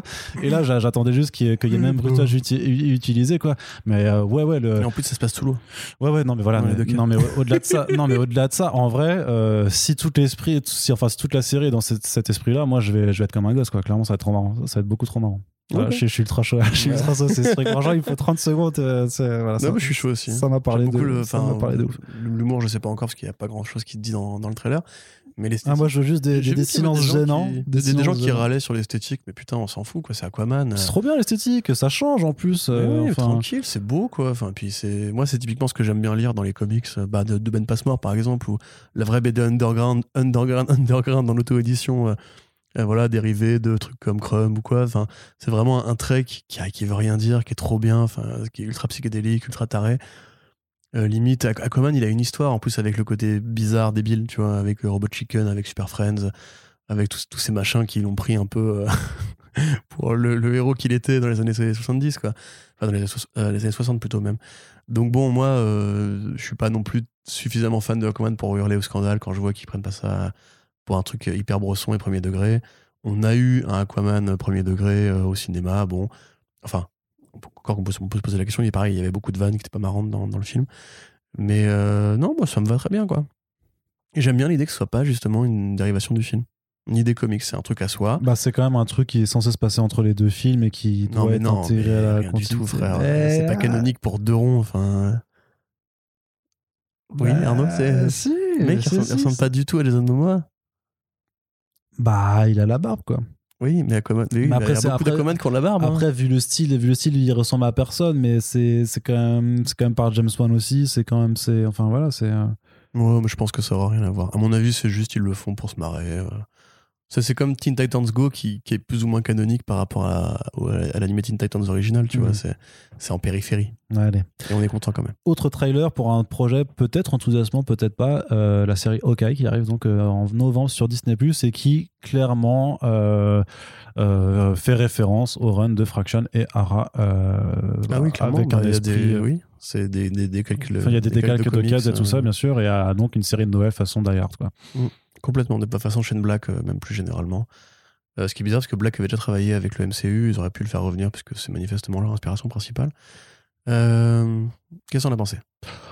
Je ne sais pas quoi en penser. Je trouve que ça sonne faux, en fait. Ouais. C'est pas du tout. euh, enfin, alors, autant euh, Ellie Steinfeld en Bishop, euh, pourquoi pas, bien Tu veux sûr. parler de Ellie Non, Steinfeld je ne veux pas. Ta gueule. sûr Ouais, je vais rien dire. Mais euh, par contre, ce Clint Barton ne, ne fonctionne pas en fait par rapport à son passif. En plus, il en plus dans la série, on te fait comprendre que ses, que ses actions en tant que Ronin et tout vont motiver justement à, je sais pas, le gang des, des bros à, Des à venir et tout ça quoi. I kill you, bro. I kill you. Et, et le truc, c'est que ça ne marche pas en fait par rapport à, ce qu'on a vu de ce personnage. J'ai vraiment du mal à me projeter vraiment avec l'ambiance euh, vraiment si particulière du run de Hara euh, et de Fraction euh, dans cette série du, MCU, même s'ils essayent de faire les trucs, même si je vois les décacs et tout ça. L'intention va être clairement mise face à la, concrétisation, à la réalisation. Et ça, je sais pas, franchement, je sais pas. je veux pas être, je veux pas être pisse froid, donc euh, Ah, moi, je, je suis je- quand même ouais, c'est- plutôt. je- moi non plus, c'est le problème, c'est je, je, je sais pas si je dois en parler en fait. Parce que pour moi, c'est un scandale. Enfin, Ah d'accord, toi Ah t'es non, mais... carrément euh, scandalisé. mais putain, mais moi, le run de Fraction Era, c'est peut-être un de mes comics Marvel préférés, tu vois. Bah, après, ça, euh, reste aussi un des trucs les plus emblématiques des années 2010, quoi. Ouais, bah oui. Euh, de- Alors que Jeremy Renner, euh, non. c'est ça. des trucs les plus emblématique. emblématiques de aucune année en fait. Mais euh, non, mais voilà, à la limite, ils avaient fait une série Hawkeye euh, en reprenant quelques trucs de Fraction Era. Bon, moi je dis, bon, bah voilà, ils allaient pas réécrire Hawkeye Après, c'est au peut-être le trailer qui est monté exprès pour faire genre, tu vois. Non, non, mais t'as aussi, vraiment hein. des récup de cases, euh, c'est chaud. quoi. Quand Oui. il, tient, il tient le café vraiment comme ça, à un moment donné, t'es en mode, mais non, mais depuis quand Vous pouvez pas rajouter un gimmick euh, visuel à un personnage qui n'a jamais eu ce gimmick visuel, vous pouvez pas adapter vraiment case par case une BD avec un personnage qui est totalement, totalement différent. Moi, si tu veux, je leur demandais pas vraiment de faire du Fraction Era. Je m'attendais à ce qu'ils le fassent pour Kate Bishop parce que, voilà, Kate Bishop, elle a quand même beaucoup brillé grâce à ce run-là. Mais euh, derrière, euh, c'est même plus cohérent avec leur hockey qui est pas cohérent de base, puisqu'au départ, c'est le militaire, puis c'est le père de famille, puis après, c'est l'assassin, puis après, c'est l'assassin avec une crête. Euh, T'as envie de dire que ce personnage-là, il est ni fait ni à faire, quoi. C'est Puis là, il va être marrant, tu vois. Ça- là, il ça- va être marrant, sympa, paternel, le bon buddy. Mec, t'as tué combien de personnes pendant les 5 ans de. Enfin, je- Hum, hum. T'es pas, un- t'es pas un mec sympa. Et puis t'es Jérémy Renner en plus, donc t'es surtout pas un mec sympa, tu vois. Non, mais genre, franchement, lisez ce putain de volume de, de Hawkeye, s'il vous plaît. Juste, je veux, vraiment, je veux pas être pour le coup tout seul à dire euh, les BD sont mieux. Lisez ce putain de run, il est édité en France, c'est un chef-d'œuvre, c'est super bien. C'est un truc qui justement pose de vraies questions de séquentialité, parce que c'est vraiment beaucoup de gags séquentiels, une narration qui est super travaillée. Euh, on parlait l'autre jour du euh, Jimmy Olsen de Matraction, tu vois.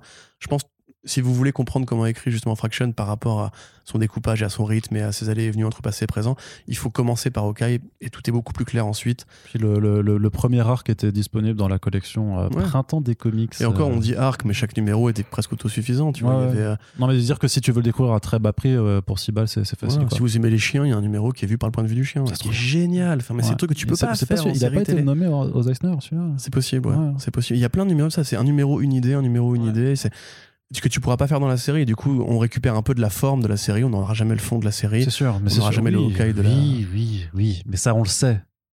Mais on est, On, on oui, le sait c'est vrai, on sait, on peut ne pas être d'accord. depuis- Oui, c'est oui, oui. là, du coup, ils se mettent sur les épaules de géants de la BD pour faire un truc qui va être peut-être sympathique hein, en plus. En vrai, faut juste, faut juste compter sur le fait que cette série puisse faire vendre des tonnes de Matt Fraction et David Ara. Ouais. En fait. Et Ouais, que, et Que nous débarrasse de Jérémy Renner. et que, et que ça permette à hum, Fraction et Ara d'avoir plus qu'un chèque de 5000 dollars. Ah, par quoi. contre, ça, tu rêves. Ils auront pas plus qu'un chèque de Non, parce que du coup, j'ai envie que ça leur fasse vendre des BD, mais c'est vrai qu'ils toucheront pas forcément quelque Bah, chose non, dessus. non, Enfin, je sais pas. Je sais pas du Si, a tout comment, comment ça marche encore. ouais. parce que Ouais. ça, a quand même bien vendu à une époque. Mais après, voilà, moi, je dis, c'est que je ne veux pas être le pisse froid qui dit que ça va être de la merde parce que ça a pas l'air d'être de la merde en plus. Ça a l'air.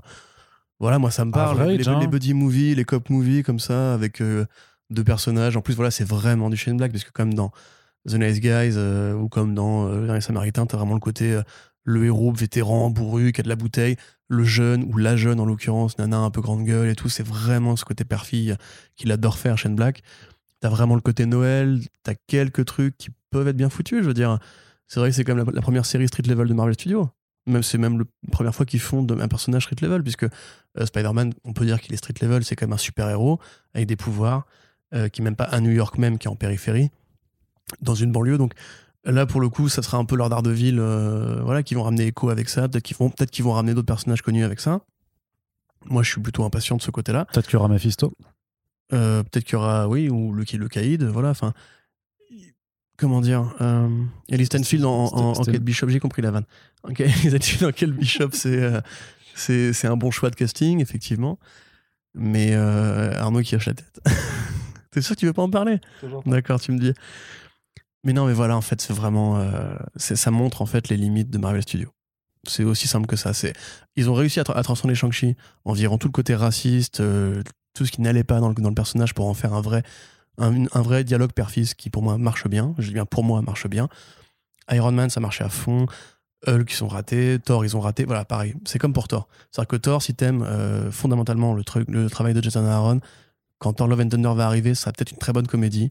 Mais si tu voulais voir le, le Thor de Jason Aaron, ça, ça tu vas fait forcément oui, être depuis, depuis 10 ans que les gens qui veulent voir Voilà. le vrai Thor de Simonson ou de Aaron ou je sais pas quoi ne l'ont pas de toute Exactement, façon. Ça, exactement. Et à un moment donné, Mais à un moment, tu acceptes le contrat aussi. Quoi. bah, ou, ou alors t'arrêtes de regarder. Ou t'arrêtes de regarder. Tu vois, et là, en l'occurrence, moi, le contrat, il me gêne parce que je trouve que c'est une BD qui aurait mérité une vraie série d'animation, qui reprenne cette esthétique, qui quand même a changé des choses. hein. Le, le Hawkeye de Hara, c'est un truc qui a été repris, dont les codes ont été repris, mais partout. Oui, non, mais ça a La complètement changé la façon voilà. dont, dont, en fait, on n'imaginait pas forcément qu'une narration une recherche séquentielle euh, vraiment de l'indé en fait puisse être appliquée à des super-héros mainstream et c'est pour ça que c'est vraiment considéré comme l'un des euh, travaux les plus importants de la dernière décennie passée. hein. Ouais, mais complètement. Et, et on, on sous-estime peut-être un peu trop parce qu'on se dit c'est du mainstream, c'est Hawkeye, etc. Mais c'est vraiment une série importante, même pour Marvel en général. C'est inspiré plein de clones et tout. Hum, hum, hum. Et de là, voir en fait que la série télé, à l'inverse, a l'air très automatique et de limite piocher dans d'autres trucs. En fait, c'est même pas une série Hawkeye, c'est une série, voilà, Die Hard, euh, slash Kiss Kiss Bang Bang avec, euh, avec Hawkeye et Kate Bishop. Et donc, bah, Hawkeye et Hawkeye, du coup, techniquement. Donc, euh, voilà, comme tu dis, ça sonne un peu faux. Ce sera peut-être sympathique. Moi, honnêtement, je vais la regarder, peut-être même avec plaisir, tu vois, parce que je suis pas. euh, Non, mais je, je suis pas justement Bah, suffisamment même- euh, raciste de Jeremy Renner, on va dire, pour m'interdire de regarder ce qu'il fait. J'ai vu le film Tag, par exemple, qui est une très bonne comédie sur le jeu de chat perché, qui est inspiré d'une histoire vraie où des potes de 40 ans continuent à jouer à chat perché chaque année et tout. C'est une très bonne comédie, il est très rigolo dedans. Hawkeye, c'est un, c'est un miscast. Il fallait pas faire ça, il fallait pas l'embaucher lui, il fallait pas prendre cette direction-là. Et il est trop tard maintenant pour euh, revenir en arrière, donc comme tu dis, il faut, euh, il faut faire la paix avec, euh, Bah, avec tout simplement. Sois en paix avec toi-même et il va falloir faire la paix aussi avec Lock and Key puisqu'on a un trailer de la saison 2 qui arrive aussi cet automne sur Netflix. Assurément encore un podcast qu'on va faire avec Splinter. Euh, Je, sens venir gros comme une Non, maison. mais je te confirme. euh, D'i- D'ici là, Corentin me le confirme déjà, hélas. Donc, euh, c'est pire que pour Sweet Tooth parce que je n'aime même pas la BD là. Ouais, c'est vrai que toi, t'aimes pas les comics de, de Joe Hill et Gabriel Ah, Rodriguez. pas ou je passe à côté. Je pense que je passe à côté Ouais. parce qu'il paraît que c'est extraordinaire, mais C'est très très bon, c'est très très bon. D'ailleurs, je, je fais un, un- big up euh, à iComics qui sort une intégrale euh, là euh, euh, à la fin du mois. Et euh, bah, si vous avez toujours pas pris les, les six tomes euh, de la série originale, bah, prenez l'intégrale parce que vraiment très très bonne lecture. Donc Lock and Key qui s'intéresse à la fratrie Locke qui euh, est retournée au manoir familial après une tragédie puisque leur père s'est fait euh, buter et qui découvre sur place des clés aux pouvoirs étranges en fonction de là où tu les insères. Une clé vous permet de changer d'apparence, une clé vous permet euh, d'explorer votre littéralement l'intérieur de votre crâne. Euh, D'autres vous permettent euh, de devenir un fantôme. Enfin voilà, il y a plein de choses qui peuvent s'en faire. Il y a surtout une clé, la clé Oméga, qui permet d'ouvrir une sorte de porte vers une dimension duquel se tapissent, dans laquelle se tapissent des sortes de grands anciens, enfin des trucs vraiment pas très très cool. Je veux dire, son tapis. Son tapis effectivement. Ce tapis, c'est ça, si, Et ce tapis aussi. Bah après, euh, Ils, ils appuyaient sur leur corps pour se tapisser. Exactement. Écoute, j'ai le droit de fourcher, je t'emmerde. hein, ça, ça- ça arrive à des gens très bien. Voilà, c'est le, code- la- le, le, le karma, l'équilibre karmique par rapport à mes sorties d'avant, tu vois, était, qui était mieux. Et donc, ben, il y a un être qui est mal intentionné qu'on suivait pendant la saison 1, qui s'appelle Dodge, euh, voilà, qui, qui arrive à, à changer d'apparence. euh, et dont les exactions voilà, sont vraiment pour récupérer la, la, la- la- la couronne des ombres et la, clé Oméga pour euh, bah, dominer le monde, hein, grosso modo. La série était nulle, euh, vraiment. C'est. Pardon, ça, c'est sorti comme ça. Euh, non, mais parce que ah, c'est des- donc Joey, Jo- Joey, hein, pour ceux qui ne situent pas, c'est le fils d'un écrivain qui s'appelle qui s'appelle Stephen King. Donc c'est un comics d'horreur. Stephen King. C'est pas qui c'est? Bah. Carrie, euh, ça, tout ça, euh, non. Non. Ah, des trucs dans, non. dans le. euh, c'est quoi son état pré- préféré? C'est le Massachusetts? Non, je sais plus dans quoi. Euh, ah, peut-être. Non, non, non, non. Le Maine. Le Maine, ouais, c'est ça, c'est dans le Maine. Sympathique bourgade du Maine. toujours, toujours avec une forêt, avec une forêt dans le Maine, euh, toujours quoi. Exactement. Donc, qu'est-ce que je veux dire? Donc voilà, c'est le fils d'un d'un énorme romancier de l'horreur. C'est aussi un comics d'horreur, vraiment. Il y a des éléments horrifiques très importants. C'est superbement illustré par Gabriel Rodriguez pour peu qu'on accroche avec son style. Mais voilà, c'est plein d'idées, tout ça. Et la série a transformé ça en sorte de truc féerique pour ados, je sais pas, où tout le côté horrifique disparaît, littéralement, ça ne fait jamais peur. Euh, do- donc pour moi, c'est pareil que Sweet Tooth, hein, c'est une série qui a su trouver son public, mais qui n'a pas compris ce qu'elle adaptait, en tout cas, ou alors qui a très bien compris ce qu'elle voulait, ce qu'elle ne voulait pas adapter.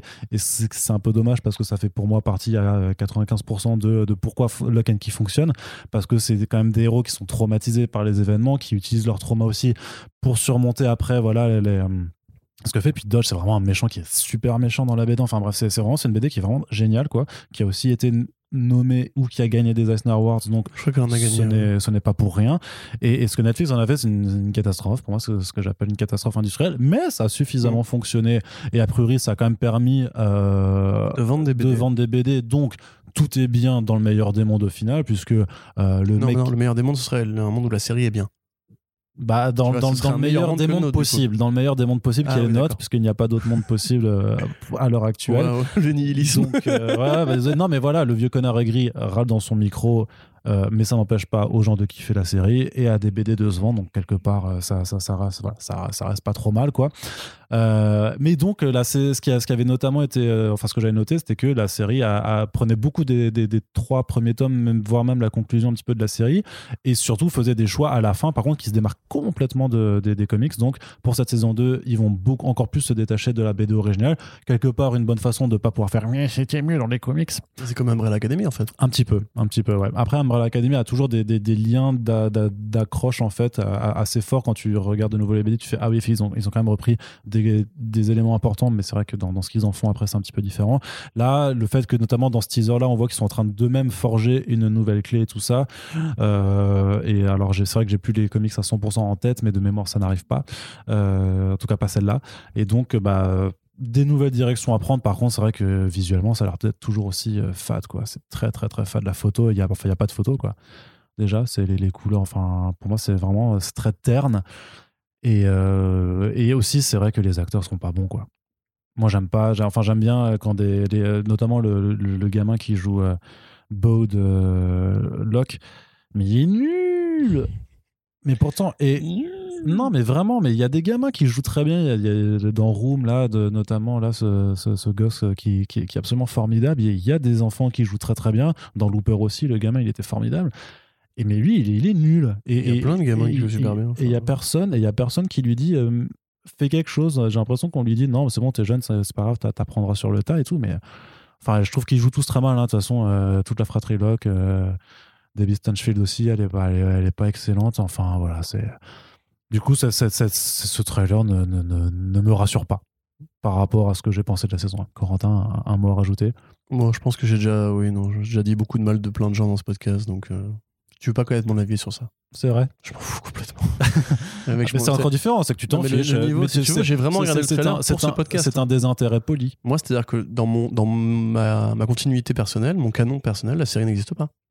C'est je, Et quelque part, t'es sûrement plus je me heureux. réveille le matin et je dis Lock and Key, non, je connais pas. Mais quelque part, t'es plus heureux que moi dans. Ben oui.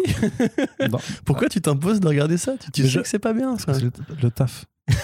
c'est vraiment, c'est vraiment par conscience professionnelle. Ah oui, d'accord. Bah, j'ai pas cette, j'ai pas cette confiance-là, je pense. Enfin bon, on verra bien. Je peux me tromper et peut-être que ce sera un petit peu mieux que la saison, Oui, c'est ça. que la saison 1. Bien sûr. Laisse- Laisse-moi m'auto-persuader. C'est la méthode Coué comme ça. Tu t'auto-persuades d'un truc et après ça devient En vrai. cas, vivement. J'écouterai avec plaisir votre podcast avec, euh, avec Irim. Avec Iré, parce que je, franchement, je suis même pas sûr qu'il sera motivé pour, euh, pour, se, pour se le faire. Dis-moi, quand même, tu parles de conscience professionnelle, mais quand on sera à 10 saisons de ce truc-là, tu continueras à regarder? Non, mais Parce que Gotham, jamais- quand même, t'as perdu des heures de ta vie, tu te rends compte de ça? Ouais, mais je me suis marré. Sur la fin, j'ai Ah, réussi, j'ai réussi vrai. sur la fin à exploiter le temps que je perdais en quelque chose de de- d'amusant. Et euh, du coup, là aussi, c'est pareil. Quelque part, je vais perdre, je vais perdre 6, 6, ta gueule. je, vais... perdre. euh, Mais Arrow, ça fait des bonnes blagues. On a fait des bonnes blagues sur le catch chez Steven Oui, mais ça c'était en saison 3 ou 4. Quel- quelque part, oui, mais après, on a arrêté de regarder aussi. Attends, moi, j'ai. Voilà, d'accord. oui, non, mais attends, bon. j'ai arrêté après la saison, euh, ouais, la saison 4. J'ai à un moment. euh, Ouais, pareil, j'aime pas finir la 4 d'ailleurs. Non, ouais. À un moment donné, faut arrêter de se faire du mal. Oui, non, mais sur, non, mais sur ce genre de truc, effectivement, c'est sûr. Après, j'ai- j'ai- j'ai- Lock and Key va pas durer sur cette saison non plus. 3, C'était un- 4 mais c'était un grand succès, max. je crois, hein, quand c'est sorti sur Netflix. Oui, mais c'est un, mais après, c'est un succès Netflix. Et je veux dire, il n'y a, il y a pas non plus des séries Netflix vont pas non plus jusqu'à 12 saisons, tu vois. Et puis, Lock and Key, je veux dire, à un moment, ils auront plus rien à adapter euh, par rapport aux nouveaux comics qui vont sortir. De toute façon, ça n'a rien à voir avec la fratrie euh, Locke. J'ai très peur qu'ils, limite, ils feraient le crossover avec Sandman, vu que c'est aussi Netflix qui produit Sandman. Mais je pense Non, que non, non, ça n'arrivera pas. pas ça. Je ne pense que ça n'arrivera pas. Il n'y a pas trop, il y a pas trop d'in- d'inquiétude. Donc, ça va rester une série qui va pas rester dans les mémoires, à mon avis, mais qui va permettre de faire découvrir quand même un petit peu la BD. Et moi, je Et prends. le- finalement, c'est ça qu'on veut. C'est ce que je disais avant. Je prends le bonheur là où il peut se trouver. Et sur ces belles paroles, on va conclure le podcast avec une toute petite encart cinéma. Corentin, que penses-tu que les quatre dates sécurisées par Marvel Studios pour 2024 soient Bon, alors, Shang-Chi 2, de par le fait, puisque Shang-Chi Tu 1 crois marche bien. Bah oui, évidemment. Ouf. Bah c'est loin 2024. Parce qu'ils vont, ils vont tellement vite maintenant. euh. Ah, je suis vraiment pas Euh, convaincu euh, pour le coup. hein. Il y aura probablement du coup le crossover, euh, alors Multiversal War, Secret War, peu importe le nom que tu veux lui donner, il y aura probablement un truc comme ça. Ouais. Fantastic Four, ils l'ont déjà daté? Non. Bah voilà. Et puis, et puis, et puis, et puis, alors je sèche un peu. T'as une idée, toi? Ouais. Et beaucoup. Et beaucoup, non, non, c'est beaucoup trop loin tout ça, enfin beaucoup trop proche encore. Parce qu'il y a déjà des films qui ont été annoncés officiellement et qui ont toujours pas de date de sortie, alors qu'on sait déjà euh, tout ce qui arrive euh, l'année prochaine. Voilà, il y a Blade déjà. Blade, c'est une possible. Il y a Fantastic Four évidemment. Euh, bah, le nouveau film Captain America avec Sam Wilson, quand même, qui est. Ah, bah oui, t'as raison. je et, euh, et Deadpool 3. Aussi Deadpool 3 pot- potentiellement, tu vois, par exemple. tu vois. Non. Non, non, il a pas le temps là. Ouais, non, il est... Ah, c'est justement, c'est dans 3 ans, donc. euh, Ah, ouais, après, Tu vois, c'est pour moi, c'est assez lointain. Tu- tu vois, pour moi, c'est assez vite, mais, euh, Shang-Chi. Du coup, ça voudrait dire qu'il lance Deadpool 3 l'année prochaine, qu'il le tourne en 2023, qu'il sorte en... Ouais, c'est cohérent, effectivement. Mais attends, mais il leur faudra bien un crossover à un moment donné. Il va faire combien, va faire combien de temps ce- ce- ce- cette phase 2020 4, là 2025 le crossover. Ah ouais. Parce que c'est un chiffre. euh, C'est un joli chiffre, quoi, 2025. Mais non, non, il faut, il faut, il faut, le, rebâtir et tout ça, tu vois. C'est... Bah là, attends, mais ça va, il y a quand même combien de films là?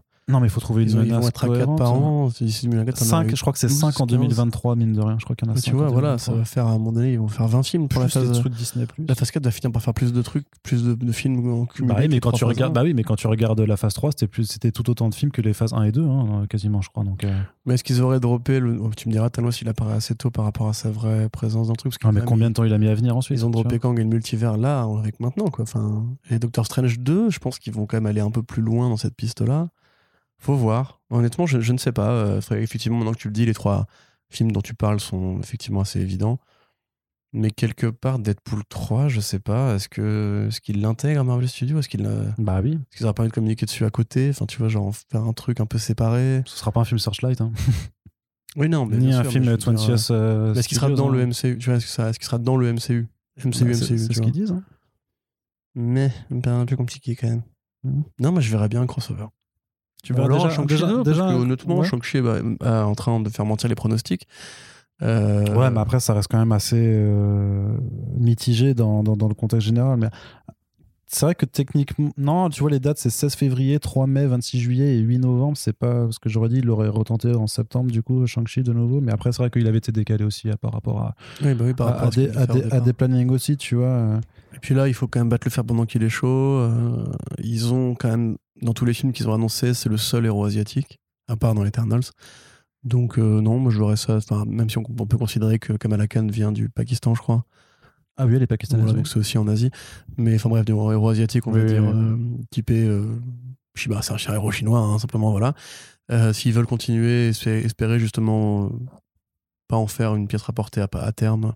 Je sais pas, honnêtement, je sais pas là. Tu faut, me- faut pas, faut pas oublier qu'il y a pas mal de films qui, euh, dans lesquels tu vas pouvoir retrouver de toute façon des personnages. hein. Euh, de la même façon que, par exemple, dans Captain Marvel 2, il y aura Monica Rambeau, il y aura Kamala Khan, tu vois. Et puis les séries, Euh, Sh- Sh- Shang-Chi, voilà, et Shang-Chi peut revenir dans une série Masters of Kung Fu, genre de choses, tu vois. Daredevil peut revenir dans Spider-Man 3. 3. Non, toujours pas ça. C'est Macron. Toujours pas. Mais euh, non, mais je sais pas. bah, à mon sens, il est quand même urgent d'annoncer un crossover. Quoi. Parce que là, Ah ouais sinon, ça va être beaucoup de lignes de fuite. De bon, ça arrive quand la, le prochaine, la prochaine grosse Est-ce chose? qu'on peut pas profiter d'avoir juste des personnages qui vivent leurs Profite, aventures quatre euh, par an, sans- ça va. On profite de ouf quand même. euh. Mais Limite, là, on vit et on mange Marvel Studios tous les midis. Quoi. C'est Oui, la, la, ouais, ouais, moitié. mais moi j'ai pas besoin forcément d'avoir un- une réunion euh, tous, euh, tous les euh, trois ans, quoi. Bah, sans en avoir besoin, moi je pense que c'est intéressant parce que ça met l'univers en, en ordre Attends, de marche. est-ce que euh. c'était Avengers Age of Ultron C'était 2015, ensuite c'était Infinity War, c'était 2018, donc il y avait trois ans. Ouais, et Avengers c'était 2012, donc c'est tous et les trois ans. en donc, fait, euh, Endgame 2019 et 2022, ce sera déjà l'année prochaine. Bah non, il n'y a pas, il y a pas, il y a pas Non, de bah non, ce je te dis, c'est. Ah, Là, ans si, tu regardes ans. bien, quand même, plus de 10 films pour une seule phase. Moi, je pense qu'ils. Enfin, ce serait idiot de leur part. Ils ont, ils ont imposé ce côté, la virgule, tu vois, qui rebat un peu les cartes qui. Parce que là, dans Shang-Chi, quand il parle encore du blip, t'as envie de dire, mais c'est bon, ça va, on est passé à autre chose, foutez-nous la paix avec le blip, bordel. Bah, il y a quand même eu euh, 2020 qui compte comme une année blanche et pour, le, pour laquelle, tu vois. euh, Moi, le a été fait avant. Ouais. Donc. euh, Mais ce que je veux dire, c'est que nous, on l'a pas vu directement après, on l'a pas vu un an après Endgame, donc forcément, Ouais. on entend Ouais, mais encore je suis- je parler deux ans après, saoulé, tu vois, c'est. moi, tu vois, euh, Je suis quand même mm. déjà saoulé parce que dans Black Widow, dans WandaVision, ils en parlent. Euh, dans euh, bah, là, là, Loki, en parlent. Mais bah, ici, bah, ils bah, parlent si, de Thanos, oui, voilà. Donc à un moment donné, ça va quoi. Enfin, euh, justement, il est important d'avoir un que- nouveau marqueur temporel utile euh, pour. euh, Oui, non, mais parce que euh, pour nous, ça paraît, c'est du temps long parce qu'on voit les projets arriver au fur et à mesure, parce que ça prend du temps à être produit, mais dans la continuité de eux, c'est encore euh, trois semaines après, limite, enfin, ou euh, six mois après, donc c'est tout récent pour eux. J'ai un, un argument du coup, c'est Oui. qu'en fait dans l'univers de Marvel Studios, on est en 2023 là, Je sais parce plus. qu'ils ont 5 ans d'avance, a un gap de 5 ah, ans. oui, oui, c'est vrai peut-être qu'en fait, si ils font tous ces films jusqu'en 2023 pour rattraper le retard, parce que ces films ils se passent au présent, grosso modo. Hein. Euh, Enfin la plupart, tu vois, même Shang-Chi se passe pas longtemps après Endgame. Euh, peut-être faire en- après 2023, du coup, ils auront comblé ce retard de 5 ans par rapport à la réalité moderne. Et ils pourront s'autoriser à dire maintenant on est, on est revenu euh, bien et 2024. Peut-être, clac. ouais, c'est vraiment euh, 2018, euh, 2018 euh, Bah, le Infinity War, Infinity War 2018. ouais. Ouais, je veux dire, est-ce que Infinity War se passait en 2018 Oui, ouais, oui, oui, sûr ouais. de ça? Je suis sûr de ça. C'était Vince qui nous a fait notre chronologie là, donc. J'ai euh, raison. Ok, ok, je te, Voilà. je, te, je te crois. Je te crois. C'est En vrai qu'il y a- y ce gap de 5 ans, effectivement, qui, euh, qui a fait prendre un petit peu d'avance par rapport à. Mais, mais toi, enfin, tant qu'on en est à spéculer, s'il devait faire un crossover maintenant, enfin maintenant, Mais moi, je sais pas. au terme de ces. Non, mais peu importe Ouais, comment vous vas-y. veut, non, mais lequel, du coup? Bah pour moi, le, non, non, pour moi, le, le- le prochain truc d'équipe qui doit, qui doit être fait, c'est le Young Avengers parce qu'il y a toutes les nouvelles recrues qui sont Mhm. arrivées. Quoi. En tout cas, Ah, un film de passation. En fait, la, la concrétisation de ce qui est déjà fait dans les films et dans les séries sur la passation de flambeau où les vieux Avengers vont. Bishop, euh, la fille de. de Et t'as Yelena, t'as la, nouvelle Black, t'as la nouvelle Black Widow, t'as la, t'as la nouvelle La nouvelle Black Hawkeye, Widow, t'auras- je, sais pas. t'as Mon, Riri- mon- mon élève de Black Widow, c'est pour la mettre avec US Agent euh, dans l'équipe de Julia Louis-Dreyfus, là. Euh, tu vois, l'équipe de commando euh, plus que l'équipe de. Ouais, mais qui va se splitter après parce que Yelena va reprendre un- une Mais elle est, trajectoire elle est pas héroïque. aussi jeune que. que Kate Bishop. Remarque, je suis en train de me poser la question quel âge a Florence Pugh? A la trentaine déjà Je sais pas. Ouais, non, je suis pas sûr. À mon avis, c'est plus. euh, truc. Ah ouais, tu penses qu'elle est, Thunderbolt, est à euh, part, ouais. Secret Avengers. Mais bref, ça pour dire grosso modo, la question, t'as pas répondu New Avengers? Enfin, Young Avengers? Ou Avengers du multiverse aussi, si on part du principe que peut-être que par exemple la Jane Foster qui arrivera dans Love and Thunder, c'est un variant en fait de, de Jane, tu vois, ce, ce genre de choses. Quoi. Mmh, pas Mais, mais c'est pour ça le truc, c'est qu'il y a tellement de pistes avec ces histoires de variants, de multivers, de timelines, avec ces nouvelles recrues qui arrivent, que pour l'instant, en fait, justement, il y a besoin d'avoir cette Mm. phase encore de d'incubation avant de réussir à vraiment dire maintenant on va tracer cette ligne Ouais. où tout va se rejoindre. Pour l'instant, c'est encore trop, trop foisonnant. Et surtout que ce sera pas Secret Invasion, puisque c'est une série Netflix. Euh, puis je suis Disney Plus, Voilà. toujours pas. Une série Disney Plus. Et qui a priori aura pas la même importance qu'un Non, un effectivement. crossover au ciné. Non, mais le truc, ce sera. Après, il faut voir. hein, Peut-être qu'ils vont essayer vraiment à avoir les balls de, de vouloir faire un, un crossover euh, qui se déroulera à la fois au cinéma et, euh, et sur Disney. Hein, parce que c'est leur but au final, de toute façon. Ça, je l'ai toujours dit. que, et je le répète, leur but maintenant, c'est juste de, de vous vendre aussi les abonnements Disney en plus des places de cinéma. Et à un moment, il faut te forcer. Et euh, c'est eux qui ont le monopole. Et s'ils veulent te dire, bon, bah voilà, il y a un segment quand même qui va être important pour que vous compreniez le, le film et c'est Disney, C'est trop t'inquiète pas que les gens vont s'abonner à Disney. C'est- trop tôt. Ah, mais maintenant c'est trop ils- tôt. Ils, Maintenant de trop lancer, tôt. mais ils viennent mais pour ça, pour le genre euh, regardez épisode 3, bah l'épisode 4 c'est le film, allez voir mercredi et après épisode 5 euh, sera la semaine suivante. Ils viennent de lancer le format Disney euh, Ça va je pense qu'ils trouvent leur mais d'ailleurs ça se c'est pas comme ça. C'est pas, c'est pas, c'est pas, c'est pas euh, une série. Va voir le film puis regarde la suite. C'est juste, il y a cette série là où il s'est passé ça. C'est hyper important et on va l'évacuer au minimum dans le film parce qu'on n'a pas le temps de le redire. Donc, par contre, regardez la série vraiment si vous voulez comprendre euh, le film quoi. Ah, dans ce sens-là, oui. que là? Dans ce senslà oui, bah oui, dans ce cas c'est possible, ouais. Mais je pense pas qu'ils c'est- euh, très simple. C'est par exemple même euh, Kate Bishop qui apparaît dans un prochain film, je sais pas lequel, et on te dit juste ah ouais c'est Kate elle est là machin. Les gens ils vont, les gens qui n'auront pas vu la série vont se dire merde mais c'est, je sais pas qui c'est, je comprends pas. Bah obligé d'aller regarder la série au cas après tu vois. Obligé de se farcir Jeremy Renner. Ça c'est du plan très diabolique. pas forcément obligé. Bah un petit peu quand même. Après ils pourront Toi, regarder des résumés YouTube si tu veux, Non, mais, euh, aussi- tu, aussi tu vois ce que je veux dire de dans- réussir à faire passer. genre que quand tu vois les chiffres du film Thor au cinéma qui était beaucoup, qui avait beaucoup moins marché, ou même Captain America qui avait beaucoup, moins, beaucoup moins, moins bien marché que Iron Man ou quoi. Quand Avengers est sorti, tout le monde a compris. Bah oui, Captain America, bah, c'est blond, il a un bouclier, il tape des gens. quoi. À mon avis, euh, au C'est gars, tu dis bah voilà, c'est une petite brune avec un arc euh, qui, qui est plus ou moins l'héritière de Jeremy. Ouais Renner. mais disons que si les gens ouais c'est sûr c'est sûr mais bon. Peut-être que les gens du coup vont, conf- vont confondre entre elle et sa fille, Jeremy Renner, parce que moi je croyais vraiment qu'ils allaient faire ça au départ.